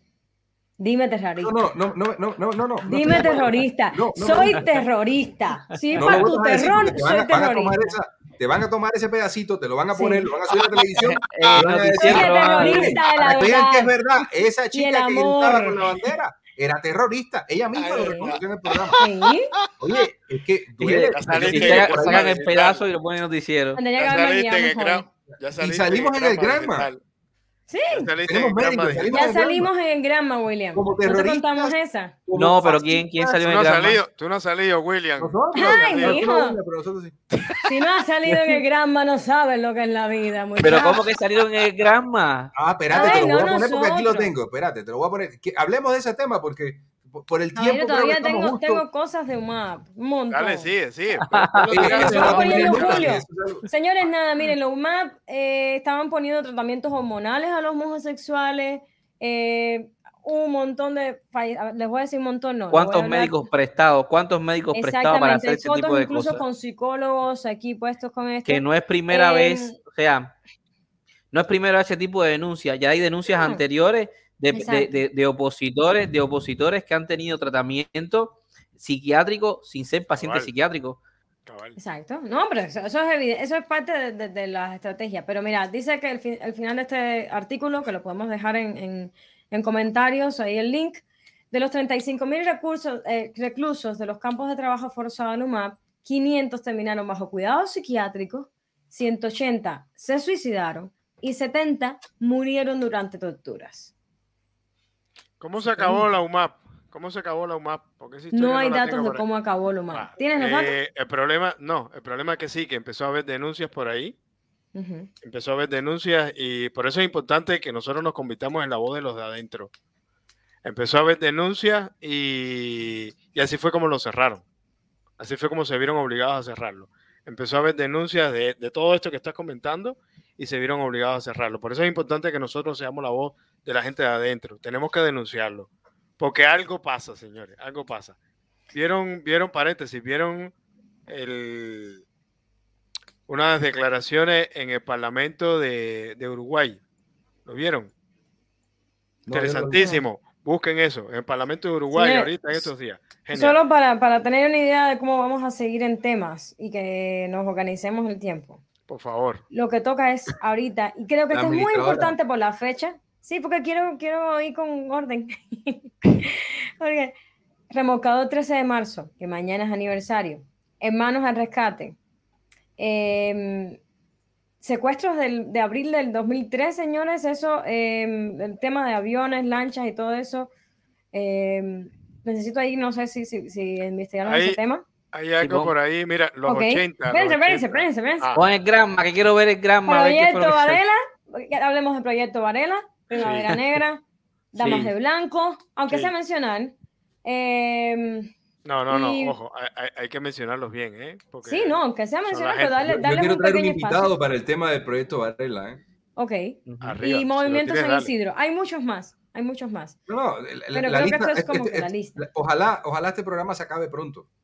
O sea, que esto nunca, tenga, esto nunca tenga que durar mucho tiempo para hablar de todos estos temas y el comunismo se acabe rápido y se acabe todo y, bueno, tengamos que hablar de cómo mientras sigan los generales eh, cayendo. Pero me da miedo, me da miedo que no nos va, que vamos, nos va a sobrar tema para seguir hablando toda la vida de esto. No, te da miedo. Pero, pero, pero además, Julio, va a ayudar a reconstruir la historia de Cuba, ¿eh? Acuérdate que la historia de Cuba está llena nos va a tocar, nos va a tocar muchísimo, nos va a tocar Está llena de lagunas y, y es interesante esto que se está haciendo.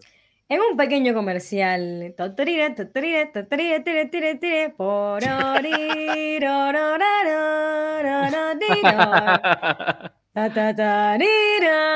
Buenas noches, al saludarlos estamos iniciando la emisión estelar de Noticiero Nacional de los cubanos libres en Guatemala y en la diáspora. En noticias le tenemos, a ver, ponme en pantalla, Julio. Exigen fin de las agresiones contra embajadas cubanas. Organizaciones solidarias con Cuba en países, en diferentes países, exigen a sus gobiernos mejor custodias a las embajadas en la isla caribeña asentadas en sus territorios y que culminen las agresiones hacia las instalaciones perpetradas por elementos fascistas. Ay, no, eso no me gusta, ¿verdad que no? Fascista, yo no quiero ser Es que suena, suena duro, o sea. Fascista. Pero es que los fascistas son socialistas. Los fascistas son socialistas. Exacto. No quiero que me- no quiero parecer, mira, no me gusta. Para empezar, no, o sea, no eh. estamos. Pero mira, pero, pero, pero esto es lo que hace el régimen. O sea, toma una realidad, toma una verdad, La verdad, la maquilla, Toma una La foto, disfraza, eh, pon, pon la foto, trae a su prensa y la publica como La que foto- fuera la gran cosa. Esa, foto- esa es la embajada de Guatemala. Sí, Sí, esa, sí. esa cosita.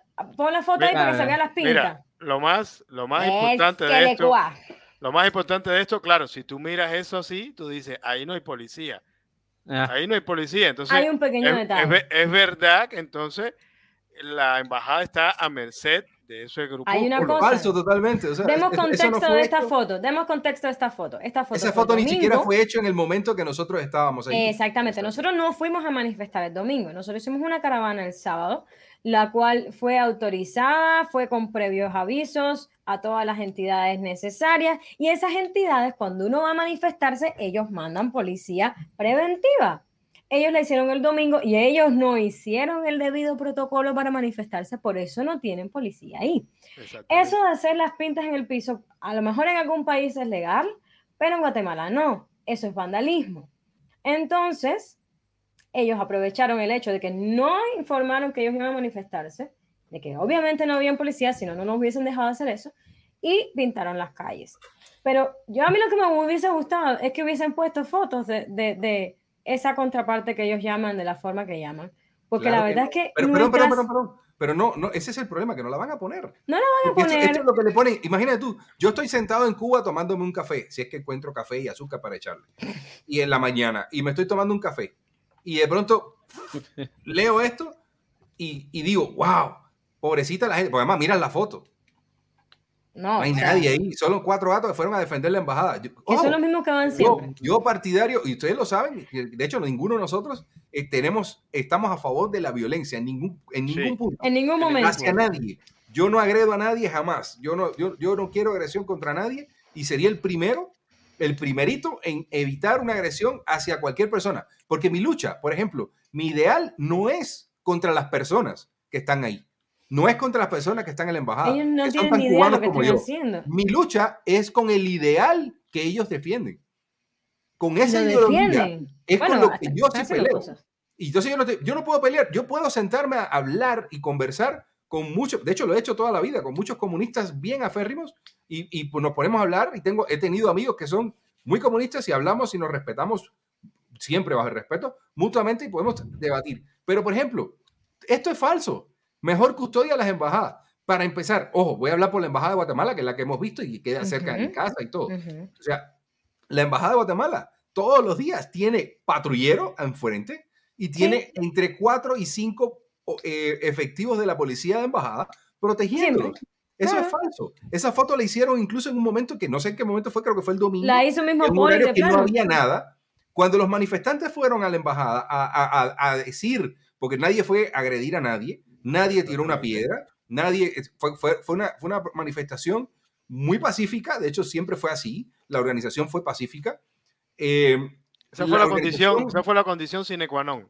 Tiene Sí, que ser pacífico. Sí, Tiene que ser pacífica y, eh, y de hecho no, no resolvemos nada con la agresión y la violencia, es lo que No sí les gusta a ellos. Exactamente. Entonces, lo que se buscó todo el tiempo fue visibilizar y ser, eh, en este caso, la voz de la gente en Cuba que quiere decir exactamente eso. Patria y vida, libertad, no más dictadura. Queremos, o sea, queremos tener esa libertad que no, no existe y lo podemos hacer nosotros aquí en un país libre, de hecho, como el los primer, demás países libres. Pero es falso, la embajada siempre tuvo custodia, custodia que le pusimos nosotros. nosotros, Exacto. Nosotros, los que fuimos a nosotros. protestar, porque yo me incluyo, los que fuimos a protestar allí y a darle voz a, a las personas del pueblo que manifestaron, nosotros solicitamos protección policial para la embajada y para nosotros. Ujú. Se hizo todo el tiempo. Y me molesta muchísimo que haga un artículo tan de facha, tan- Sí. basura como esa, para no decir una mala palabra. O sea, a- tergiversando toda la información. Nosotros Eso es fuimos. típico, Julio. ¿Qué te asusta? ¿Qué No, te pero me asusta? duele, me molesta, me molesta porque me parece tan bajo, me parece tan Incluso miserable que algo- lleven a su que prensa, porque prensa latina es prensa latina es llevar al drama, o sea, de hecho es prensa Sí. latina, es, es el régimen. Llevaron a varias, y ojo, por supuesto, llaman a las prensas que están a favor de ellos, que no sé cómo, Claro. cómo se la resuelven, pero por ejemplo, sigo leyendo de, de mentiras. O sea, ponerle mejor custodia, la embajada está súper custodiada y en un país donde nadie le va a hacer nada. O sea, nadie se va a meter en la embajada de Cuba, nadie le interesa. Ninguno de los que estábamos allí queremos ir a la embajada de Cuba a hacer nada. De hecho, yo tengo que hacer unos trámites pronto a la embajada y voy a ir y le voy a tocar la puerta. Y si soy yo, fui yo el que estaba aquí. Ahí te dejo, Julio, ahí te dejo, ahí te dejo, mira, ahí me está poniendo en el grupo de cubanos acá en Argentina y dice mi humilde homenaje a la embajada cubana. Bueno, nada, ahí esa es la foto del homenaje que le estamos haciendo a la embajada cubana. Ahí lo que nos están viendo, bueno, ahí está. Ese es eso es un acto terrorista, muchachos. Tú eres un fascista. Tú eres un eres fascista. Un fascista. Ahí. Pero ese es Tú lo que eres un fascista. ahí vamos a buscar el concepto de fascista. Ahí lo que, lo, lo que me están diciendo, lo que me están diciendo es que ahí pueden ver, además, yo, Guatemala no ha caído en el comunismo por la embajadita esa que tiene, que es un, es un, es un, es un albergue. Esta tiene tres pisos y no te puedo explicar el tamaño que tiene. Bueno, nada. Aquí lo que me dicen, lo que me dicen los cubanos acá en Argentina es que esta es la embajada del gobierno de Cuba. No es la embajada de los cubanos. Los cubanos no tenemos embajada. Eh, Señores, déjame, déjame, seguir con este, con este Dale, dale, dale, dale, el análisis. En la capital guatemalteca el pasado fin de semana una caravana de siete automóviles pasó unas diez veces por delante del inmueble tocando sus bocinas y personas desde adentro lanzaron, o sea, es una forma de decir, lanzaron insultos contra la isla, error, jamás se habló contra la isla. No, la isla nuestra. Funcionarios, me pela a sus funcionarios, nadie habló sobre sus funcionarios. Actos que se repiten constantemente. Me alegra mucho que haya gente que lo siga haciendo, eh, los que fueron, que yo sí sé quiénes fueron el domingo, yo fui, no, no, no, no le lanzamos nada de improperios a la isla, nuestra isla, la amamos posiblemente más que ellos que están ahí. No puedo decir que tanto la aman ellos, pero yo la amo un montón y jamás voy a hablar más de Cuba en el sentido de, hacerle daño. Eh, tampoco me interesan los funcionarios que están ahí, vuelvo y repito, los funcionarios de la embajada son personas que tienen una obligación que cumplir, que es eh, facilitarle los trámites al, personal cubano, que somos parte, de hecho, en cualquier lugar del mundo, los ciudadanos de un país tienen la representación y tienen la obligación, la embajada, de asesorarlos, pues, ayudarlos, tramitarles sus, problemas, hacer todas esas em, cosas que son normal para una embajada o un consulado.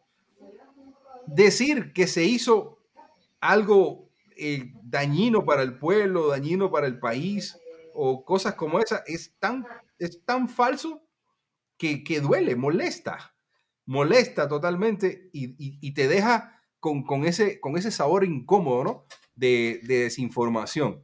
De pronto acá nosotros, acá nosotros no, acá nosotros en la embajada no hemos tirado ni un huevo, porque todos tenemos claro que cometer eso es un delito federal, ¿entiendes? Y, y, es punible en este país. Nosotros no nos interesa, además, nosotros no, no, la, la, opinión del embajador no va a cambiar.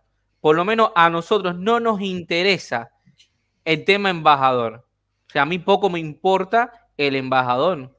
O sea, la embajada es el espacio de los cubanos para manifestarse, para visualizar la situación de Cuba. Y es por eso, y es por eso que nosotros salimos. Pero te digo, además, con tantas protestas que han habido alrededor del mundo y en reiteradas ocasiones, no ha existido un hecho vandálico contra una embajada, a excepción de la embajada francesa que le tiraron un que supuesto, que le tiraron un cóctel noche. No fue durante Pero claro, no, no, es ahí, es ahí. No cuando fue durante la su diálogo, cuando ellos aman su diálogo, tú dices, ay, le tiraron una, un cóctel molotov a la embajada, tú dices, nada que ver, nada que ver. No, fue por la noche, y aparte que fue por la noche, nosotros sabemos que ese, ese son las maneras de ellos para, eh, eh, para como ¿eh? que autoagredirse. Sí, claro. claro, para desde ahí legitimar, legitimar su, su, su, su reclamo, que es mentira. Mira, eh, además el lenguaje, el lenguaje de ellos, eh, te das cuenta, dentro de la isla donde tienen el poder es represivo. Y, por aquí me están, por aquí no están diciendo, Ajá. Por, aquí, por aquí me dicen que falta no, que falta no, no, no, tenemos que darle huevo a la embajada, pero, pero, no. no, pero no. No hace no, digo que no, ¿por no podemos caer tan bajo como ellos. No se puede. No, no, No no. se no, puede está tan bajo como ética. ellos. Pero voy a recordar algo. El régimen le tiró huevos a muchos de los que se fueron del país. Sí, y claro. diferentes. Y sí les tiraron huevos. Y le tiraron huevos y le hicieron manifestaciones en sus casas. Y se metieron a sus casas y golpearon a mucha gente. Y eso no se conoce como terrorismo o como fascismo, porque eso es puro fascismo, literalmente. Porque eso es exactamente lo que hace una dictadura fascista. Tengo, Sí. tengo el concepto de fascismo. Si no, yo ¿Literal? también lo tenía por aquí que lo quería poner en algún momento. No, caballero, pero Vale. es que fascismo, Liter- miren, la mira, ideología mira, eh, lo- lo- fascista ¿cómo y nazista Es, es una son ideologías de un socialismo. movimiento.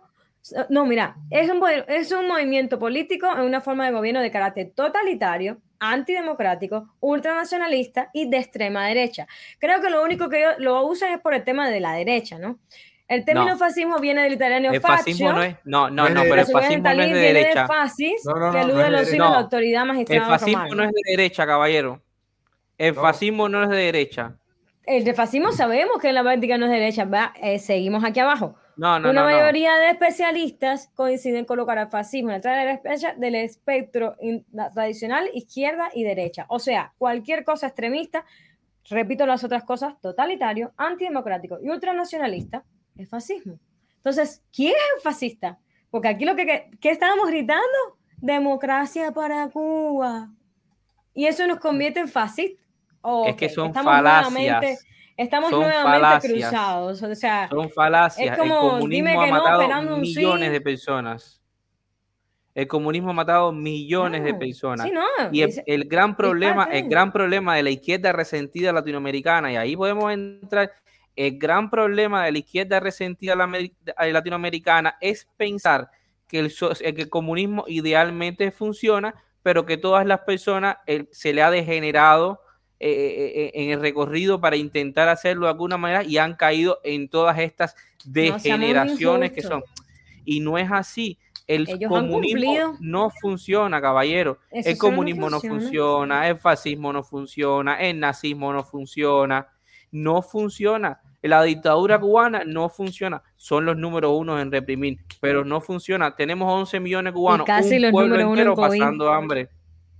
No, Casi los el uno tercer COVID. país, bueno, el tercer país ahora eh, en la peor situación en el mundo entero en cuanto a COVID. Lo sabemos. Y es que no, además, mira las cifras, no hay medicamentos, no hay oxígeno, no hay transporte. Caballero, a mí me tocó trabajar con dos guaguas, eh, con dos ambulancias dando servicio en, en la ciudad de La Habana. Cuéntenme. Yo tuve Eh, un paciente, Lázaro, yo tuve un paciente que tenía, yo tuve un paciente que tenía 260 con 140. Paciente eh, con insuficiencia renal. No tenía furosemida. Señores, Ningún seguimos tipo. con el plan. él no tenía con- tampoco, él no tenía tampoco en tableta. Y le tuve que decir, porque imagínate hasta dónde tiene que rayar la ética en uno. Le tuve que decir, mira, yo, yo no te puedo dar esta recomendación, porque soy médico y no la puedo dar. Sin embargo, si tú fueras familiar mío, lo que quisiera contigo es montarte en un carro y llevarte para el hospital. Porque si nosotros esperamos aquí por la ambulancia, tú te vas a complicar. Y el paciente tuvo que levantarse y se tuvo que ir por yo no tener medicamentos, por el gobierno no disponer de, de medicamento, medicamentos ni para yo medicamento, poder. ambulancia. No, creo que va a haber, creo que, creo que va a haber, eh, ajá, creo que va a haber una marcha en estos días del, Eso quería del hablar, gobierno. señores. Parece que están replicando, parece que les gustan las cosas, ellos replican lo que les gusta. Como le hicieron una marcha con carros, ahora ellos también van a hacer una marcha con Bueno, carros. no sé, no Pero sé si miren la marcha. Pero miren, No, pero, Pero, no pero estamos miren, en condiciones de combustible. Cuba Caballero. no está en condiciones de estar gastando en eso. pero, lo, pero, Lázaro, Cuba sí tiene combustible. Ah, sí. Cuba sí ¿Y la ambulancia? ¿Y tu ambulancia? y las crisis y las crisis que la dictadura hace son, son crisis son crisis eh, eh, eh, inventadas. La dictadura sí tiene comida, la dictadura sí tiene combustible, la dictadura tiene lo que la dictadura sabe que tiene que mantener al cubano con la bota puesta encima. La dictadura sabe que puede, miren, la dictadura sabe, caballero, que pueden flexibilizar algunas de las medidas de, de control de régimen dentro de la isla. La dictadura sabe desde mucho tiempo atrás que podía flexibilizar que los cubanos entraran con alimentos y medicina. Y sin embargo, la dictadura lo viene a hacer hoy, cuando hoy el pueblo está en la calle.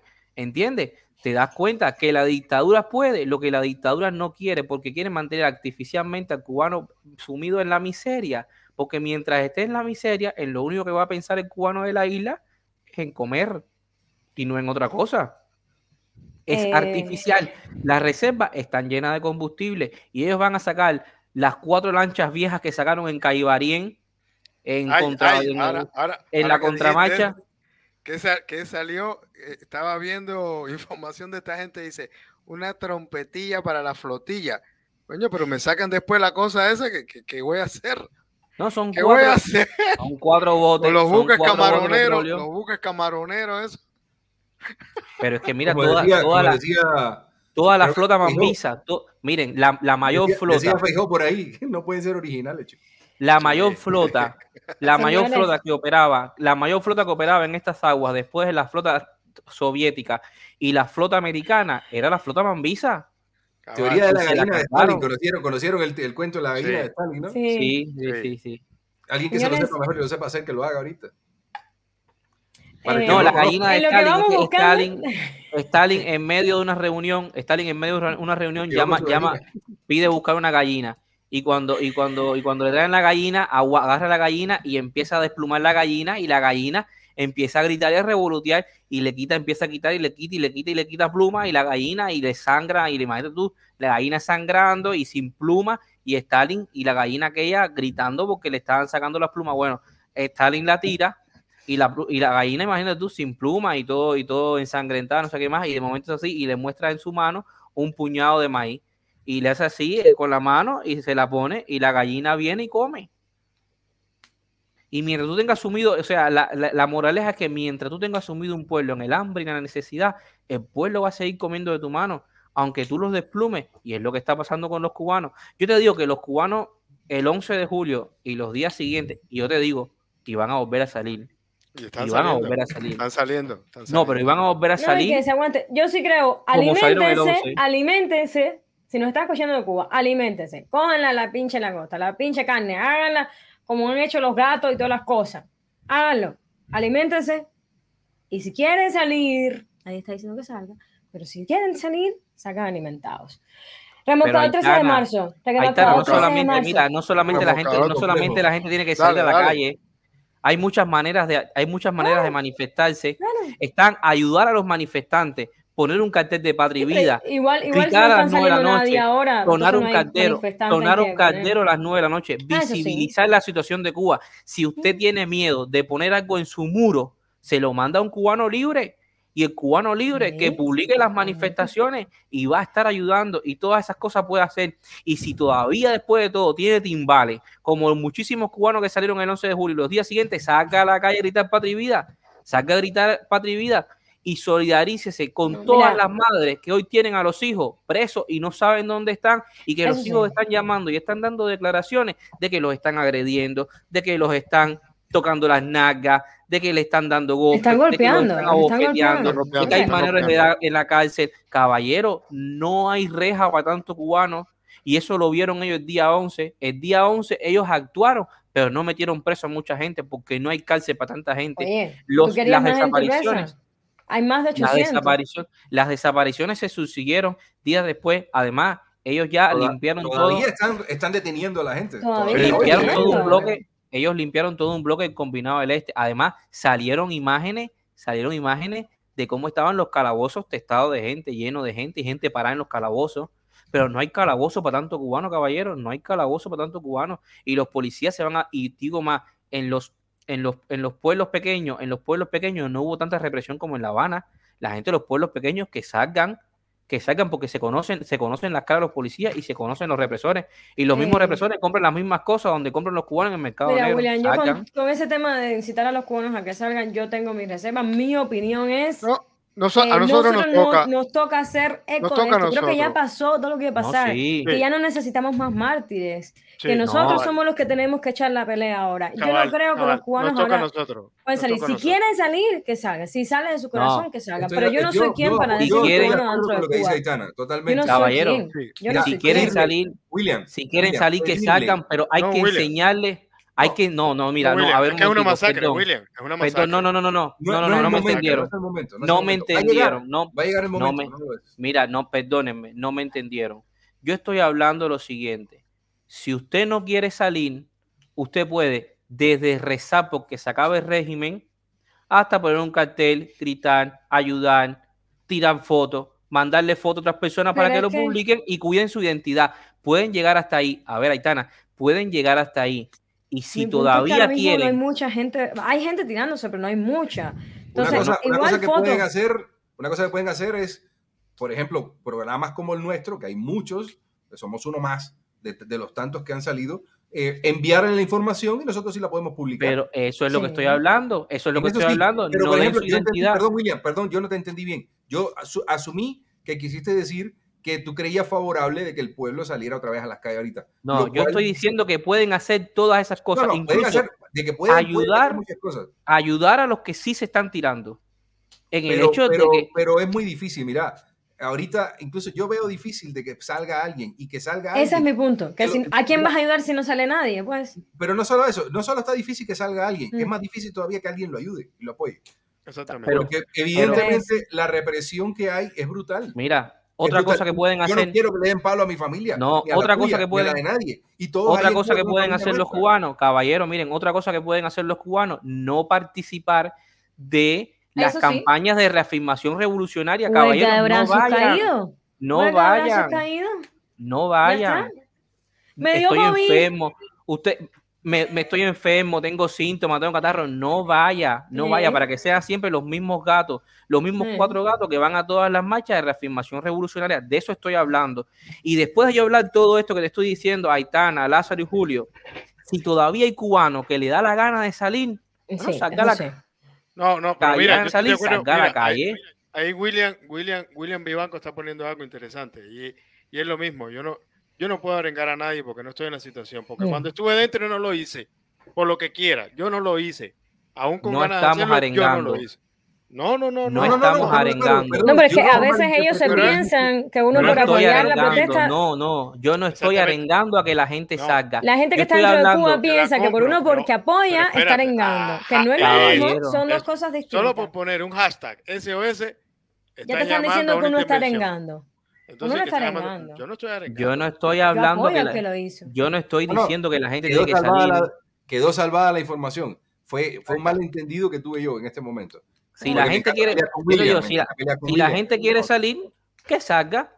Pero otras personas que no tienen, no tienen el valor de salir, que hagan estas otras cosas. Desde rezarle, desde rezar para que se acabe la dictadura, hasta impulsar un hashtag, mandar una foto. Usted no quiere que saque su foto en el perfil, nos las manda a nosotros Yo y creo nosotros que lo las de, lo de la publicamos. huelga, brazos caídos, es, es muy bueno. y Muy no vayan, y Porque no pueden si yo no, ir. si bien nunca salí a, a- a- arenga- a- a decir algo contra el gobierno, yo nunca fui un primero de mayo tampoco, en los 20 años que viví en Cuba. No Entonces- vayan al primero de mayo, no vayan a vayan mañana contramarchas, no salgan. a la marcha contra, eh, que es la contramarcha de remorcador. Por favor, ¿podemos hablar de remorcador? Por favor. Por favor. Yo, yo me retiro del tema del sudando aquí. remolcador por dos buenas razones. Eh, el tema del remolcador es, es una de, las de, las, de las situaciones que hubo en Cuba más, más vergonzosas del régimen. Creo que ha sido de las cosas más sanguinarias, más duras, o sea, no me cabe. Entonces prefiero que alguien más hable del tema. A mí me dolió muchísimo conocer la información. Como todo, no la conocí en Cuba, lo más Ahí doloroso. está. ahí No la conocí en Cuba, me enteré mu- mucho después. De hecho, eh, yo recuerdo que yo visitaba la zona muchísimo, yo visitaba la zona de, de la, de la lancha de regla, por, por ciertos motivos tenía que visitar regla eh, casi todos los días. Y, y recuerdo que, que para esa fecha, bueno, cuando empezaron a salir todos los problemas, con los, porque el remolcador 13 de marzo es uno, pero hubieron muchos de estos, y hubieron intentos incluso de secuestro. Hubiera, yo conocí gente que me decía, y que de pronto me los tropezaba en la colita de la, de la lancha y, decí- y yo les decía, ¡Ey, eso no es por acá! No, es que por si acaso se, se roba el remolcador, decían. Sí, sí. Y yo decía, qué, loco, o sea, Y venís daba a- la vuelta, y daba daba la vuelta y para regresaba. ver si alguien se robaba el remolcador y yo, yo voy aquí, ¿me entendés? Eh, por casualidad, yo sí lo vi, o sea, gente que conocía que Porque, porque, porque sí hubo, sí hubo, eh, sí hubo, sí hubo salida exitosa. Hubo quien sí se fue, la de Casablanca se fue y llegó. Sí, hubieron, pero, pero después empezaron a... Recuérdense que una de las cosas que hace el régimen, y lo ha hecho siempre, lo, lo hizo ahorita también, lo hizo en la historia desde el principio, lo hizo ahorita, De es el siempre. hecho de que necesita apagar fuego reprimiendo a uno para que se sirva Sí. de escarmiento y no pueda a otras personas decir, ah, Son funcionó, condenas, condenas ejemplarizantes. Sí, pero, sí, pero acuérdate, acuérdate que todos los remolcadores, no solo fue la condena, sino que todos los remolcadores los dejaron encadenados en la bahía. Lo dejaban amarrado con cadena y Estaba encadenado en la bahía. y era un dolor de huevo montarse en una, en una, en Sí. una lanchita de esta. ¿Quién cuenta Pero, entonces? pero Aitana, Cuéntalo, yo lo inicia Va, tú tengo la te info acá, eh, parte de la info resumida. Y básicamente, eh, para las personas que no saben qué es, el remolcador se llamaba 13 de marzo, pero los sucesos realmente ocurrieron el 13 de julio, hace no mucho, el año 94. eh, cuando este tipo, porque la gente está hablando lanchita de regla, para alguien que no sea cubano es un pequeño ferry, pequeñito, que va de un lado al otro de la bahía de La Habana, de una población a la otra, ¿no? Eh, esto, lo que estamos hablando que fue exitoso fue que algunas personas llegaban, se montaban en la lancha, secuestraban en la lancha a, a quien lo estuviera pilotando y se iban para Miami con todos los tripulantes adentro. Por eso es que había quien se, ay, quería meterse en la lanchita a ver si de Y casualidad los le tocaba. pasajeros. Y los Y pasajeros. los pasajeros y todo el mundo. Y de repente llamaban a sus casas, la persona que iba tal vez saliendo del trabajo estaría aquí en Miami. Eh, el punto es este. En la madrugada del 13 de julio, uno de estos barcos eh, fue secuestrado, igual por cubanos intentando salir de Cuba. Y cuatro barcos del gobierno eh, atacaron esa embarcación con agua a presión contra este remolcador que tenía 72 personas a bordo. Estos estaban ya armas, sin armas. sin armas, eran personas que simplemente habían agarrado y dije- le dijeron al, al- al- al piloto de eso, nos vamos para Miami. Eh, dudo que haya puesto mucha resistencia el piloto tampoco, pero bueno, no, no sé. Eh, estaban a 7 millas de la bahía de La Habana. Hundieron este remolcador. Se sabe de un saldo de 41 muertos, de los cuales habían 10 menores de edad. De las personas que lograban salir nadando, se les negó la ayuda.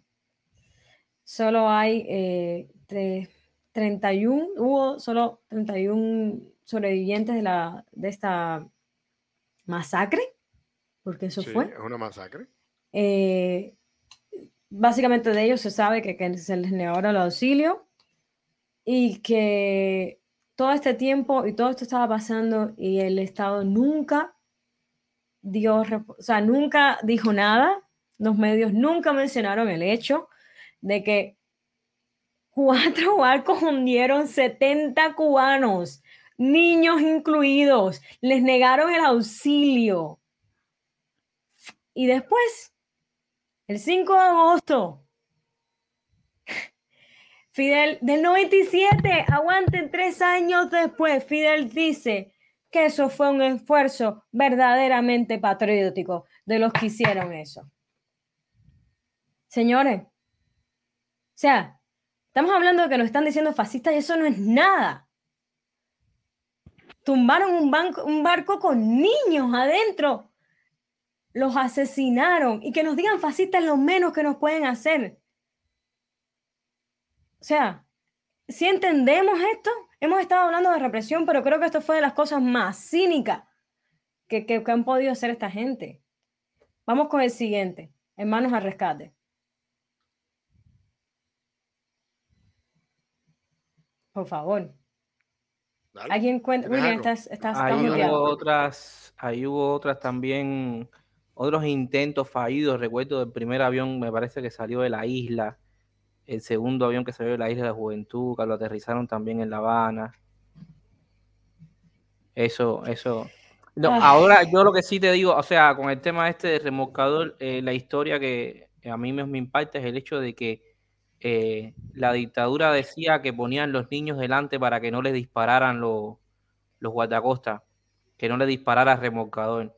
Y realmente lo que pasaba es que, que, los, que la, la gente estaba sacando a los niños porque se estaba hundiendo el remolcador y estaba sacando a los niños para que, los, para que no se hundiera con ellos, además que vieran que había niños ahí, le estaban disparando con, y los chorros de agua, los chorros de agua le arrebataban a, los, a, las criaturas de las manos a los, que los, niños los niños estaban en la base del barco, se había protegido el, el barco y estaban ahí abajo en la base. Entonces, a modo de protegerlo, pues si había cualquier cosa arriba. Pero como embistieron la nave, la nave se rompe, se rompe cabal en, el casco del barco.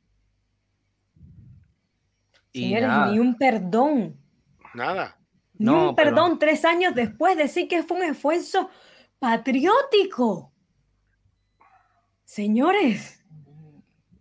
Eso, es lo que da, eso es lo que da el, el, la, el cómo se corrompen las personas en el poder. Eso es lo que da el, e, ese poder. O sea, el simplemente deshumanizarse. Como no piensan como yo, como quieren hacer algo que me va a afectar a, este, a lo que yo tengo el país en las manos, pues simplemente pues no pasa nada.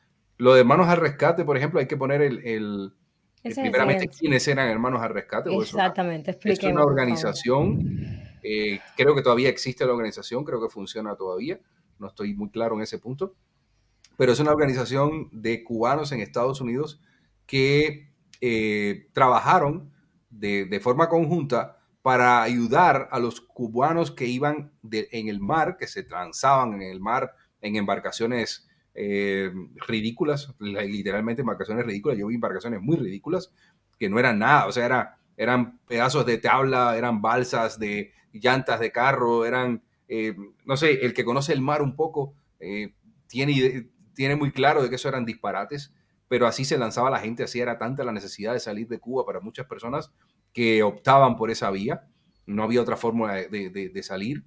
Y, muchas de estas personas, no se conoce todavía cuántas murieron en el intento, cuántos perdieron la vida eh, tratando de llegar a, Estados Unidos, ya sea por el motivo que fuera. Eh, se habla de cientos de miles, se habla. De pero es imposible, o sea, no, podemos saberlo, no hay manera. Son las cosas que, que cuando existe. Si hay manera, Julio, si hay manera, en una Cuba libre, cuando se hablan los archivos de los desaparecidos que tiene la Policía Nacional Revolucionaria, vamos a saber las cifras reales de la cantidad de gente que está desaparecida. Pero eso es futuro, eso es en el futuro.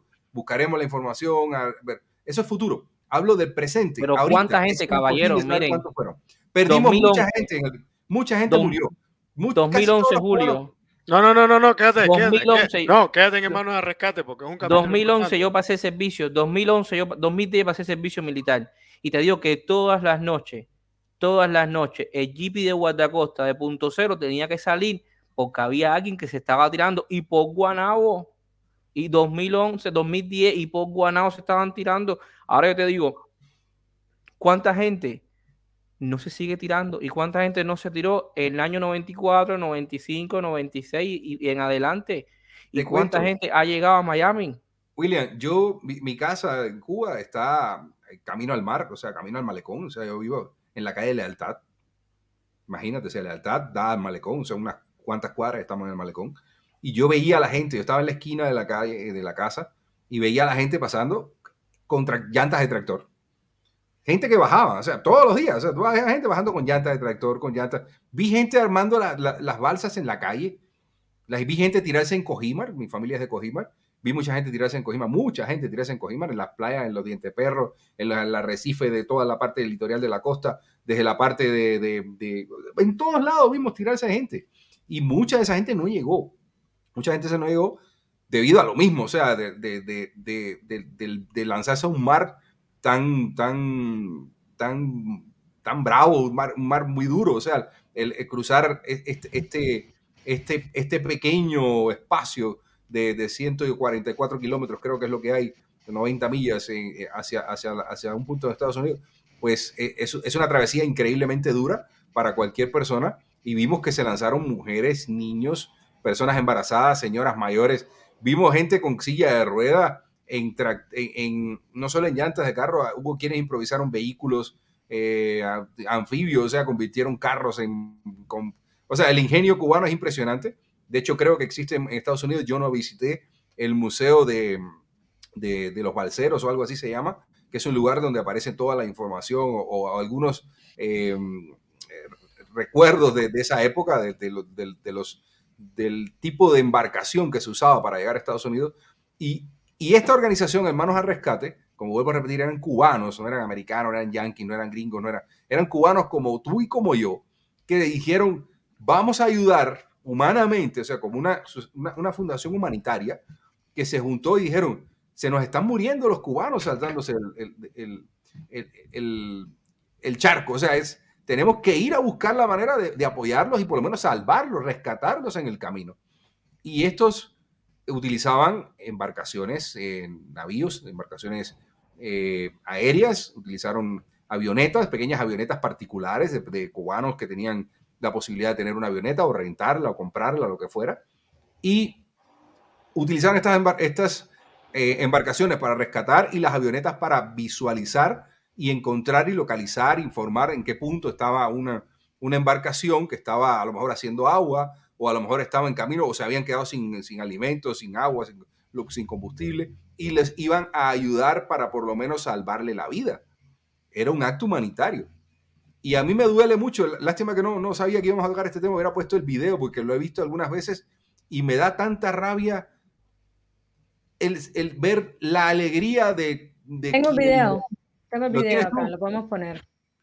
Eh, ya que lo veo, porque yo digo, ¿cómo alguien puede cantar de tanta alegría de, haberle, de haber tumbado una aeronave que no era militar, que no traía armamento, que no le había hecho daño a nadie, porque yo te creo que si tú entras con una nave militar al espacio aéreo cubano, porque recuerde que sí entraron naves, eh, eh, aeronaves al espacio cubano, lanzaron octavillas en la ciudad, pero no, las, no hicieron daño. O sea, no le, yo estoy de acuerdo que si entraran ahí y hubieran eh, disparado contra la población o contra una lugar, aunque fuera contra el Palacio de la Revolución, vaya, donde está, hacia donde estaba Fidel Castro incluso, entiendo que era un acto militar y que, valía, que sí podrían combatirlo militarmente, que podrían abatir una nave, todo eso estoy Lo podían, lo podían haber obligado a bajar, lo podían haber obligado lo que fuera, también existe, pero igual es un acto militar y, es, lógico que tenga una salida militar, una salida agresiva también. Estoy de acuerdo, eh, tiene sentido.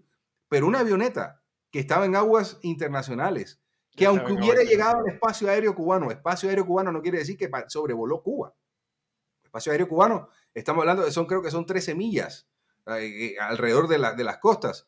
O sea, en un lugar que no le hacía daño a nadie. Simplemente fue una orden dada, una orden de escarmiento, de decir, ya no bien, no queremos más a esta gente que pase, que pase por aquí. Tumba la primera avioneta que pase y fue la avioneta de manos a rescate, tratando de salvar cubanos en el mar. Y duele ver cómo, cómo se, cómo se, cómo celebran, le di, le di, lo dimos. y hay personas ahí que murieron con eso. O sea, es, es, criminal, eso fue un acto criminal. Un acto, o sea, e, eso es una pelea de león para mono, o sea, una avioneta bagre. avioneta, y motor, a lo mejor saber qué avioneta tenía. Pero es una cosa que no podía pelear contra un, o sea, un MiG, un MiG de los que tenía Cuba podía bajar esa avioneta por en cinco segundos. No había que derribarlos. Es un acto criminal totalmente. Aquí tenemos la imagen, Julio, si quieres ponerla. Claro, está el video, me retiro porque creo que el video es... Es un pedacito, es un pedacito nomás eh, de ese momento. Es la grabación del audio real. Eh, las imágenes son dramatizadas, dice esto, pero, pero creo que deberíamos ver este pedazo también. Menos para escuchar esa alegría de la que tú estás hablando. Esto es. No se oye. Perdón, ¿no se escucha? No. Eh, ok. Solo perdón un segundo enseguida. Ok. Este tema. Ok. Uh, técnicamente lo estoy haciendo. ¿Y quién dio la información para derribar las avionetas de manos de rescate? Los espías cubanos. Según tengo entendido, dicen que fue Raúl Castro. Sí, la, la mera orden. Ok, me dicen si se escucha, porque no sé. No, no se oye, Tani, no se oye. No, no se escuche. No. Sí, los secuestradores de la lanchita de regla, sí, eso sí se dieron, fue un juicio sumario y sí dieron sentencia a muerte. El juicio... juicio sumario, como siempre, ¿eh? Juicio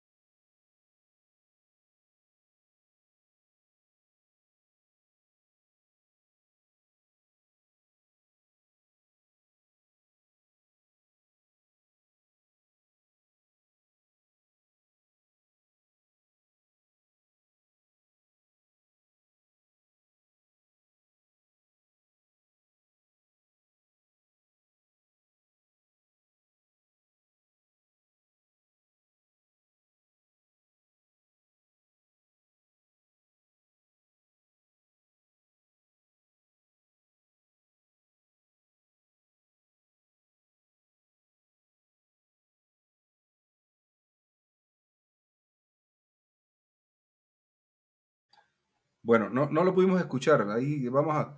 Déjame ver si yo puedo eh, en un momento. No, no se escuchó nada. No, No nada, sé. nada. Pero yo tengo algo aquí, no sé si exactamente. Eh, déjame, déjame ver cómo lo Yo te envié el link. Tal vez tú lo puedes pasar el pedacito ese. Wow, Deja- déjame intentar pasar un momentito esto. Dame un segundo, déjame ver si en, si en mi caso sí se oye. partes técnicas aquí. Señores, creo que esta parte de la represión y creo que esto de que usen prensa para difamarnos, lo que sea, es lo mínimo que pueden hacer. Miren lo que han hecho estas personas. De esto hace 25 años, pues. ¿Qué más podemos esperar? Qué bueno podemos esperar de estas personas que matan niños y no piden disculpas, que tiran avionetas solo porque sí. O sea, a estas alturas quien defienda No hay, eso, nada, no hay nada más barato que comprar, que comprar medicamentos para la sarna. ¿Y qué te puedo decir yo de cuántos niños con sarna hay en Cuba? Yo en Uy, los octubre, matan, que que les dé sarna no es nada. O sea, eh, eh, estamos entendiendo Pero, eso. Son capaces de ¿cuánto matar va a niños, gastar, que le den sarna, están vivos, ¿no? mira, ¿cuánto tú te piensas que todas las manifestaciones estas a favor, a favor de la dictadura son gente autoconvocada y que han ido porque quieren, al menos acá en Argentina? O sea, ¿cuánto dinero. cuánto dinero no se gasta la dictadura en toda esta propaganda? Los Stormtroopers, eso que tienen dando, dando golpes, eh, eh, que eso cuesta dinero, obviamente. Los, los Tiene- arm- no. armados, eso que tienen. de- ¿Cuánto deme un segundo, deme un segundo a ver si puedo poner el, el, el video, a ver si se escucha.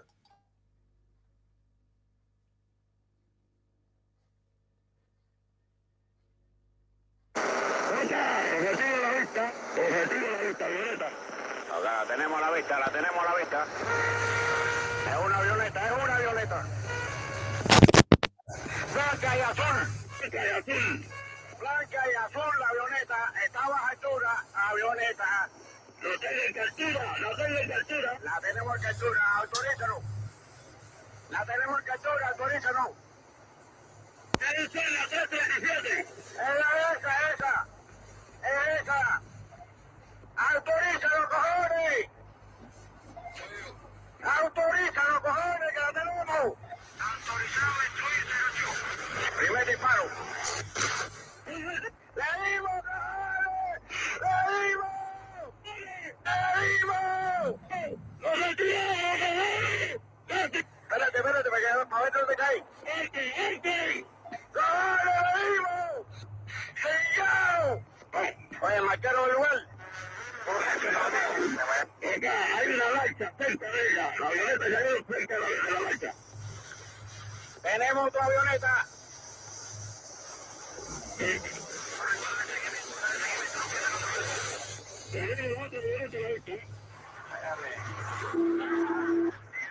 Está en la región, está en la región donde cayó.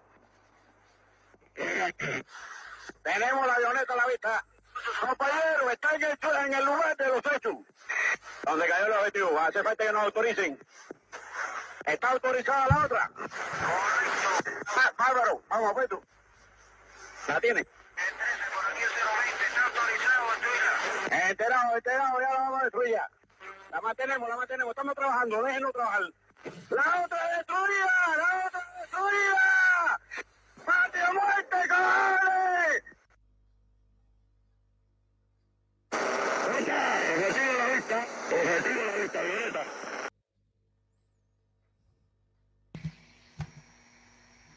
O sea que ellos sí pueden decir cingado y nosotros no. No, pero bueno, ya se lo decimos, ya se lo decimos puesto a dedo. Ya se lo ganó. Señores, a estas alturas. ¿Quién puede O sea, yo de entiendo, yo entiendo, yo entiendo que los cubanos de adentro Caballero, no sepan hay esto una porque yo no sabía campaña- de esto. Porque hay una campaña de descrédito. Pero Aitana, ¿tú en Cuba no sabías de la, de la, de la de la, de la avioneta? No, no sabía ¿Cómo nada yo de sí las sabía? ¿Cómo yo sí sabía de eso? Porque ¿Cómo yo no sabía de son presos Se movía en otro círculo. ¿Eh? Yo te moví en otro círculo, En corazón. otro círculo. Pero, pero yo no sabía No, nada no. de eso. Yo no sabía No, nada no, del no. maleconazo. Porque esas son el tipo de cosas que cuando uno medio pregunta o escucha, lo escucha a susurros. Te ponen el dedo en la boca. Esas cosas no se hablan, esas cosas no se dicen, las paredes Yo- no escuchan. Yo me leí el libro de Duen Mato estando en Cuba todavía. Yo lo más que Ay, pude Dios. leer en Cuba fue la rebelión en la granja. Y fue lo que me hizo decidir salir de Cuba. O sea, con razón lo prohíben. porque fue lo que me hizo tomar mi decisión. Pero mi punto es, Hay muchísimos cubanos que también la toman sin haber leído el libro. yo lo sé, yo lo sé, La Nada más mayoría. hay que, yo lo sé. nada más hay que vivir la realidad cubana para querer escapar de ahí. Leer ese libro Y me es lo que pasa que no había ellos solución también dejan esa puerta abierta. Ellos también dejan esa puerta abierta para intentar que se escape toda esa presión que hay dentro de Cuba. Creo que eso es un factor Bullying. bullying. Guanabacoa está muy lejos, sí. Guanabacoa está muy lejos, no, no hay, no, no las Tchaikovsky te noticias. conoce. Parece que Tchaikovsky Sí, te Tchaikovsky conoce. me conoce. Y a ti también. Así que bullying va para los dos. Eh, No, pero yo sí sabía de esa situación, sabía que el derribo de las avionetas de, de, cuban- de, de hermanos a rescate fue en aguas internacionales, no fue en aguas cubanas. La primera vez que yo oí hablar, es decir, leí, leí, eh, O fue sea, acabar la- las octavillas, la acabar lo que tú dices, las octavillas, Julio, eso fue de manos a rescate. Y, y lo más interesante que cu- cuando tú empiezas, es decir, venía por delante, venían todos los derechos humanos y por detrás te tenía explicado uno. Y, y al final terminábamos jugando como las cartas, como las barajas que los niños, ¿no? ¿Cuál tú tienes? No, yo tengo derecho a, a ser libre. ¿Y cuál tú tienes? Tal, va, te lo presto, te lo cambio, pero me lo devuelve para poder seguir buscando. Porque, eh, señores, ahora que lo estaba viendo me quedé y tú dices, a mí me ayudó a abrir mucho los ojos porque estás engañado, señores. Hoy no hay ni en la época nosotros no había internet. Se filtraba algún libro y cuando tú te encontrabas un libro bueno, eh, había una gran cola, pero además de pronto se interrumpía la cola a la mitad. Claro, había una oreja, una oreja en el medio y es parte de lo que estamos hablando, de la represión. Crea desconfianza entre la gente. Entonces no te puedes unir, no puedes coalescer, no puedes hacer una fuerza porque crea desconfianza entre uno y otro. Eh, Divide y divide y vencerá. divide Señores, vencerá. yo no sé ustedes, pero a mí lo mismo todas estas cosas o todo la- el discurso que están teniendo nuestras familias que están bajo coacción ahorita desde la isla, Miren, eh, todo eso, déjame sí. solo, a mí personalmente, solo me da más ganas de seguir haciendo programas como estos, de seguir hablando sobre la realidad de Cuba. Porque te das cuenta, primero que les duele, por eso salimos en el grama. Que, ellos no se esperan esto de nosotros y no saben cómo reaccionar a personas abriendo la boca, siendo libres y diciendo la verdad. No saben cómo. Y menos cuando vivimos en un país libre y no nos pueden tocar, no nos pueden hacer esto. No, bueno, Pero Aitana, viendo esto, pero señores. Aitana, y pero ¿cómo dice que no pueden hacernos? Y la amenaza que le, que le que Sí. Pero ustedes por- amenaza, perro que por- no muerde. Bueno, la amenaza pero- porque pero saben mira que hasta no nos pueden llega. hacer nada. Sí. Mira hasta dónde Porque llega. saben que no nos pueden hacer nada. a compartir información libre. sensible, a compartir información sensible de tu ya dirección. Estamos en un país libre. Pero mi punto es, eso a mí solo me da más ganas de seguir haciendo esto, señores. Ver esto, esta, todo lo que han hecho, ver las mentiras, ver los Imagínate, asesinatos. a mí Imagínate solo si me eso da ganas de hacer esto. A mí no se Si me eso- quitan. Si eso a nosotros que estamos aquí en un país libre y no recibimos, harán a la gente amenazas, adentro. y recibimos amenazas de parte del régimen. Más ganas me da de hacerlo. Imagínate los que están en Cuba. Más Sí. ganas me da de seguir Eso, haciendo esto, sí. señores. Sí, Porque déjame siento que si paro van- no van a parar ellos. Si paro yo no van a parar ellos. ¿Y cuándo? Esto tiene que parar. Esto tiene que parar en algún momento. Aitana, O sea, y hay, eh, que- hay que subrayar ahí lo que dice Julio, y tiene toda la razón, que es lo que a veces la gente no entiende. Eh, si eso nos hacen a nosotros que estamos fuera, que vivimos un país libre, que es un país con democracia, con sus imperfecciones susceptibles de mejora, eso siempre lo digo. Eh, si eso nos hacen a nosotros, que se creen todavía que están en tierra cubana, que no le harán a la gente adentro, señores?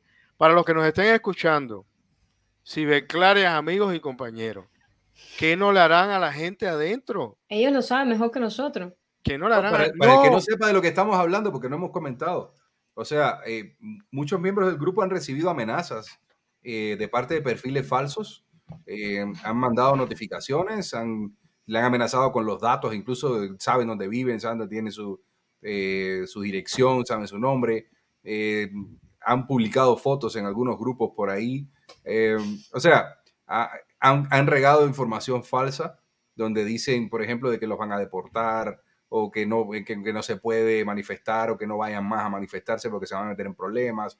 O sea, ha habido un movimiento bastante fuerte hacia, hacia miembros del grupo eh, que, que al final, o sea, nos da igual, o sea, no, no, no nos hace ni, No, ningún tipo de, más que esto que dice Aitana, que te da ¿Qué más han deseo. dicho los abogados cuando les preguntamos? Estamos en un país ¿Qué libre, dijeron los abo- qué dijo no los tiene- abogados, Lázaro? ¿Qué eh, dijeron? eh, el- el- ese, ese, ese brazo ex- ese brazo largo de terror. El largo eh, brazo de la ley. Oye, está aquí. Está Y- aquí. Sí, o Está sea, aquí. está- y no se puede. No puede. Vive no, en un país libre. Vives en un país libre y no te pueden tocar. Nos es que quedan solo, paranoicos. Eso es nos lo que quedan nos solo unos diciendo. minutos para terminar. ¿Cuál es el tema que nos queda pendiente, Aitana? Bueno, señores, realmente nos queda toda la parte de la disidencia del siglo XXI. Creo que hicimos como un recuento bastante Atropellado. atropellado No, y la de finales del siglo XX también. Sí, entre Claro, experiencias que y viene siendo después del 90, después de la, de la crisis de los balseros en 96. adelante, porque ahí está también ubicado Osvaldo Payá, que por Sí, cierto, sí. que por cierto, la embajada cubana en Washington tiene nueva dirección. Ahí la Osvaldo. Payá. ¡Bravo! ¡Bravo! Ahí. ¡Bravo! Ven que sí se puede. Para que Ven les que sí se pueden duela. lograr cosas. Sí se pueden lograr cosas. Yo no sabía se que no es. Osvaldo Payá en Cuba. Así que Sí, eh, sí próximo conocía- debate que nos toque, vamos a tocar tema también. Yo sí conocía, yo conocí a Osvaldo Payá. Claro. Bueno, ahí para todos, Claro. para los que nos están escuchando, eh, la, la nueva dirección de la embajada de Cuba en Washington es Dila, dila, dila. eh, 2630 Osvaldo Payá Way. Washington, D.C. 2630 Osvaldo Payá Way. Ahí dirijan Que la tengan todas que las publicar cada vez que manden el correo a Por algún lado. favor. Visítenlo en la embajada, por favor, hacer un trámite. La embajada se llama- Aquí está. Osvaldo. Osvaldo Payá. 2630 Osvaldo Payá Way. Así le van a decir. esa- esas son las cosas-. Esas son las cosas inteligentes, Exactamente. muy bien dirigidas, Exactamente. que logran mejores resultados que la babosada. Aquí decimos babosada, cualquier cosa poco útil, Y cutre, y inútil. cutre, inútil. No, está muy bien. Es la está que muy bien. pretenden. Está muy bien lo que hicieron. Muy bien lo que hicieron. Yo, yo tengo la, yo tengo la, o sea, yo tengo la convicción de que los cubanos dentro de la isla no se van a quedar callados y más temprano que tarde van a salir.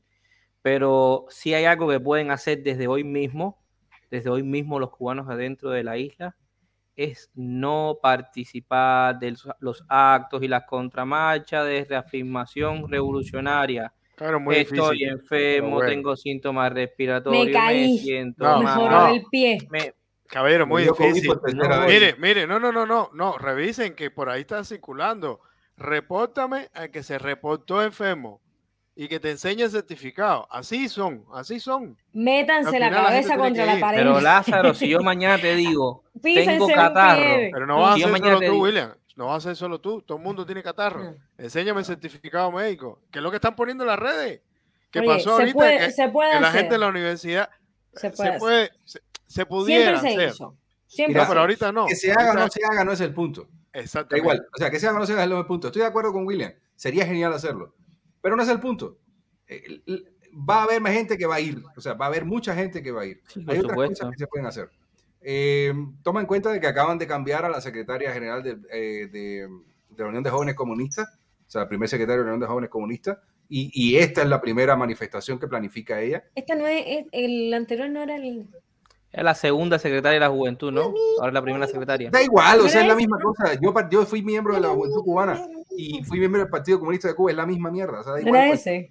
No hay nada. la- la- no. lo- vamos a hacer una manifestación. No hacen nada. Si se van a sembrar papa al campo, a lo mejor funciona. Ni eso sirve. No pueden hacerlo. No funciona. Yo fui al campo. Yo, yo sí sentí que, que hacíamos más yendo al campo a trabajar y me fui con compañeros a brigadas del campo a trabajar. ¿Te fuiste con qué? Sí, con compañeros. Compañeros Te, militantes. te- te picó el No, no. bichito. Tengo, El tengo chip, una foto, el tengo una foto con Fidel, eh. Cuidado, eh. ¡Ay, Dios! Y la tiene Yo guardada. Y la sabía. no no con las clarias y las clarias Un día voy a hacer la anécdota. Le Fidel Castro, clarión. Fidel Castro un día se apareció en el campamento donde nosotros estábamos trabajando en el campo. Cuando estábamos en la... el- todos fuimos al campo, o sea, yo creo que... eh, No, no. Sí, pero no todos nos tiramos fotos con. Fidel. No, todos No, porque llegó Fidel Castro, llegó Fidel Castro al, acá. eh, al- al donde nosotros estábamos trabajando en el campo y la Y gente se levantaron y se fueron a saludar a Fidel Castro. Yo me quedé trabajando en el campo.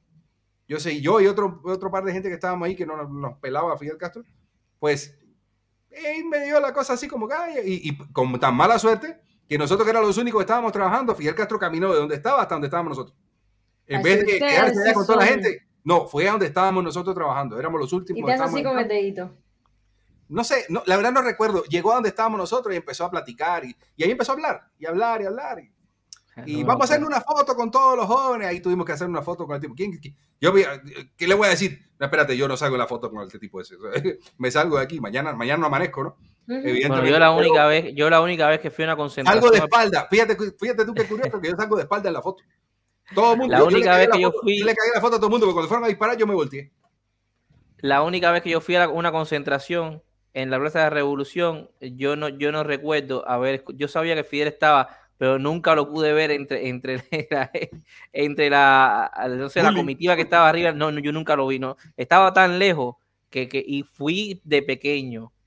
Pero bueno, nada, todos pasamos por eso, caballeros. Miren, el sistema de adoctrinamiento, el sistema, eh, eh, tengo que buscar el libro de primer grado para poner acá imágenes del libro de primer grado. El sistema de adoctrinamiento Uh. es tan Brutal. tan feroz, tan feroz que, que, que, que nada, nos hace vivir, nos hace también pensar de que aquello funciona.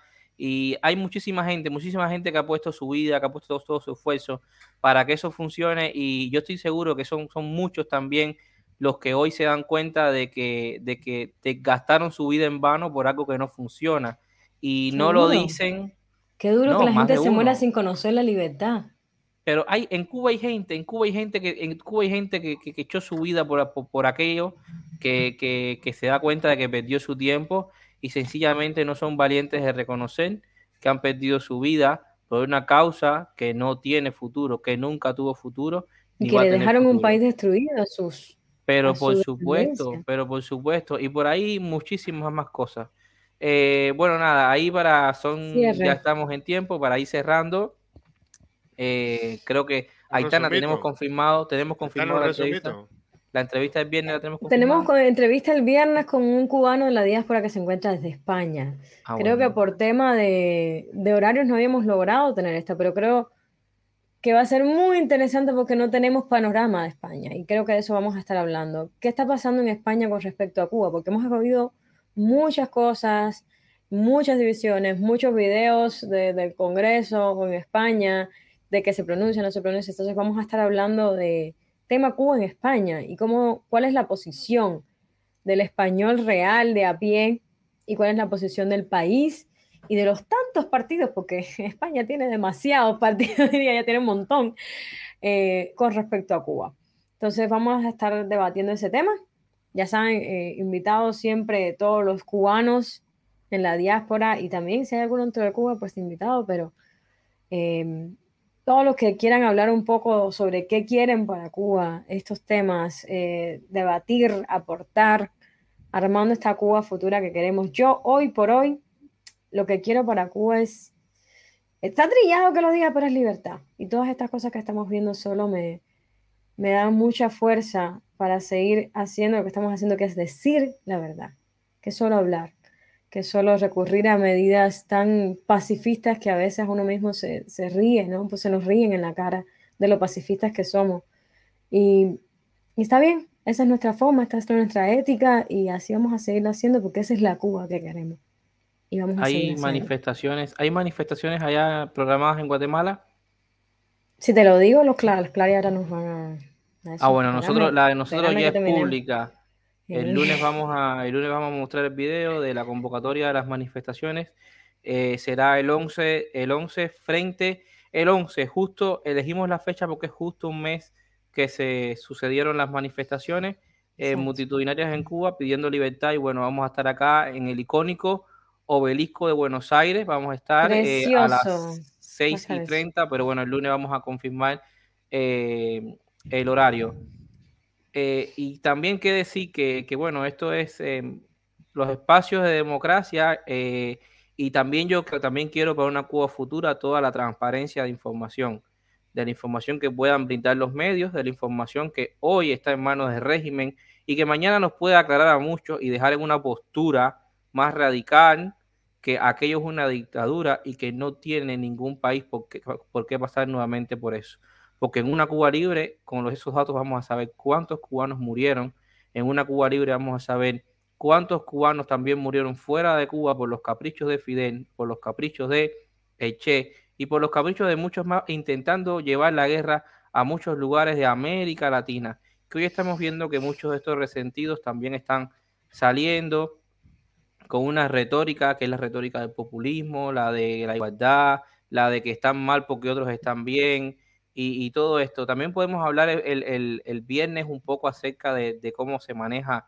eh, esta izquierda de, España.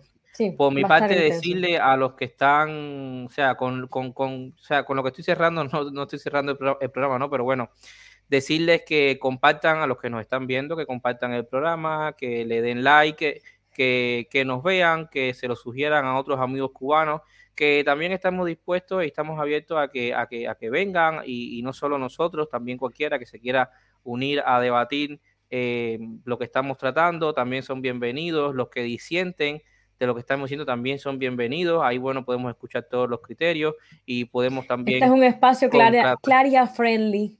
Contrastar, sí, contrastar los datos también. Eh, recuerden que nuestro programa sale al aire a las 20 horas de Guatemala, a las 23 horas de acá de Argentina, también sale a las 22 horas de, de Cuba, 22 horas del este de los Estados Unidos, donde hay más de un millón y medio de cubanos y descendientes, y a las 4 de la mañana del día siguiente, hoy acá ya es 5 de octubre, en España también ya es 5, ustedes están atrasados, todavía es 4, pero bueno, sale a las 4 de la mañana, hora de Estado de España, donde está el 20% de los emigrados cubanos. Esto es lo que quiero para Cuba, este espacio de debate, espacio de democracia, espacio de inclusión, un espacio donde todos pueden dar su criterio, pero basado también en datos, no de resentimiento, datos y no, y no relatos. Gracias a todos por los comentarios, que sí lo leemos, leemos los comentarios. Tienen que hacer comentarios pequeñitos para que después entonces no me tape la cara acá, porque Julio es el último que pone, es a mí, de momento estoy hablando y me sale así. Eh, bueno, esas cosas son cosas que hay que ir eh, manejando. Pongan, pongan eh, comentarios pequeños y sí, todos, los, todos los, leemos, todos los comentarios los leemos. Gracias por, tenemos gente muy fiel que nos, que nos sigue, que nos escucha, que, que nos aguanta acá hablando dos horas de qué, qué, sucede, cómo, cómo, fue, qué es lo que queremos, intentamos educar, intentamos... El que se quiera meter, que, que nos hable.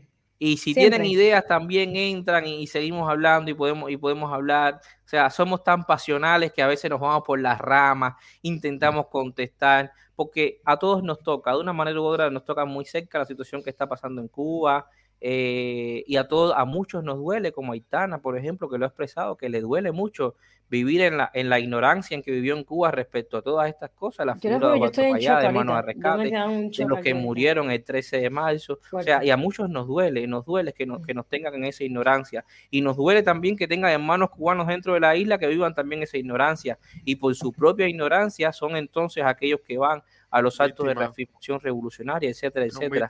Y son víctimas, son víctimas, son víctimas. Y bueno, nada, eso es lo que, lo que queremos. Eh, este es el cierre, Julio, del programa. Bueno, esto es lo que queremos para Cuba. Nos vemos entonces el viernes a las 8 hora de Guatemala, como decía, 11 horas de acá Uruguay, 10 de la noche hora Estados Unidos, Cuba, 4 de la mañana hora España. Nos vamos el viernes con la entrevista. Vamos a hablar de lo que sucede en España, vamos a hablar de cómo esa izquierda está avanzando en España, quizás podamos hablar también desde España, cómo ve la situación del avance de la izquierda resentida en América Latina. Y el domingo tenemos también, eh, vamos a poner un, documental, un super documental interesante como el domingo pasado. Así que bueno, los esperamos, ya saben, lunes, miércoles, viernes y domingo. Buenas noches. Día Cuba Libre. Buenas noches, Aitana, Julio, Lázaro.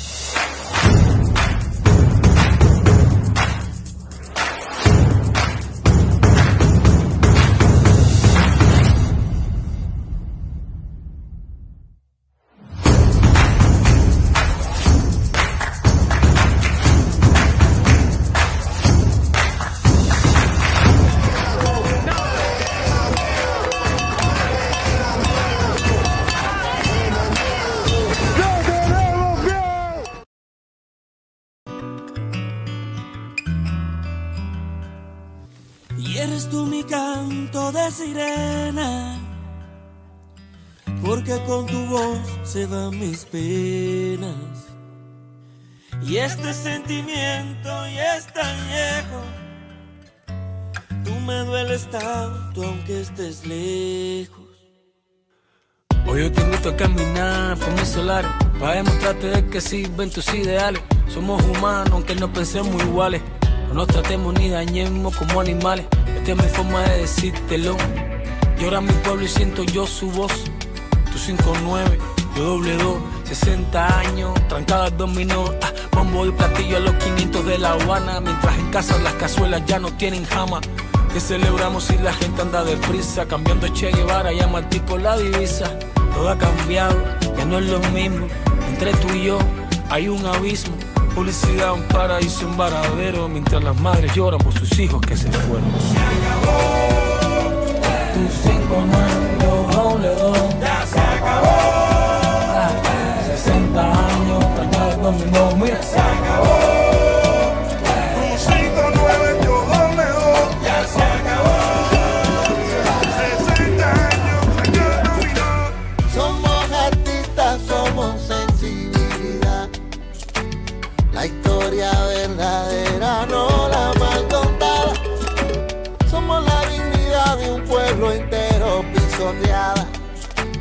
A punta de pistola y de palabras que aún son nada. No más mentiras. Mi pueblo pide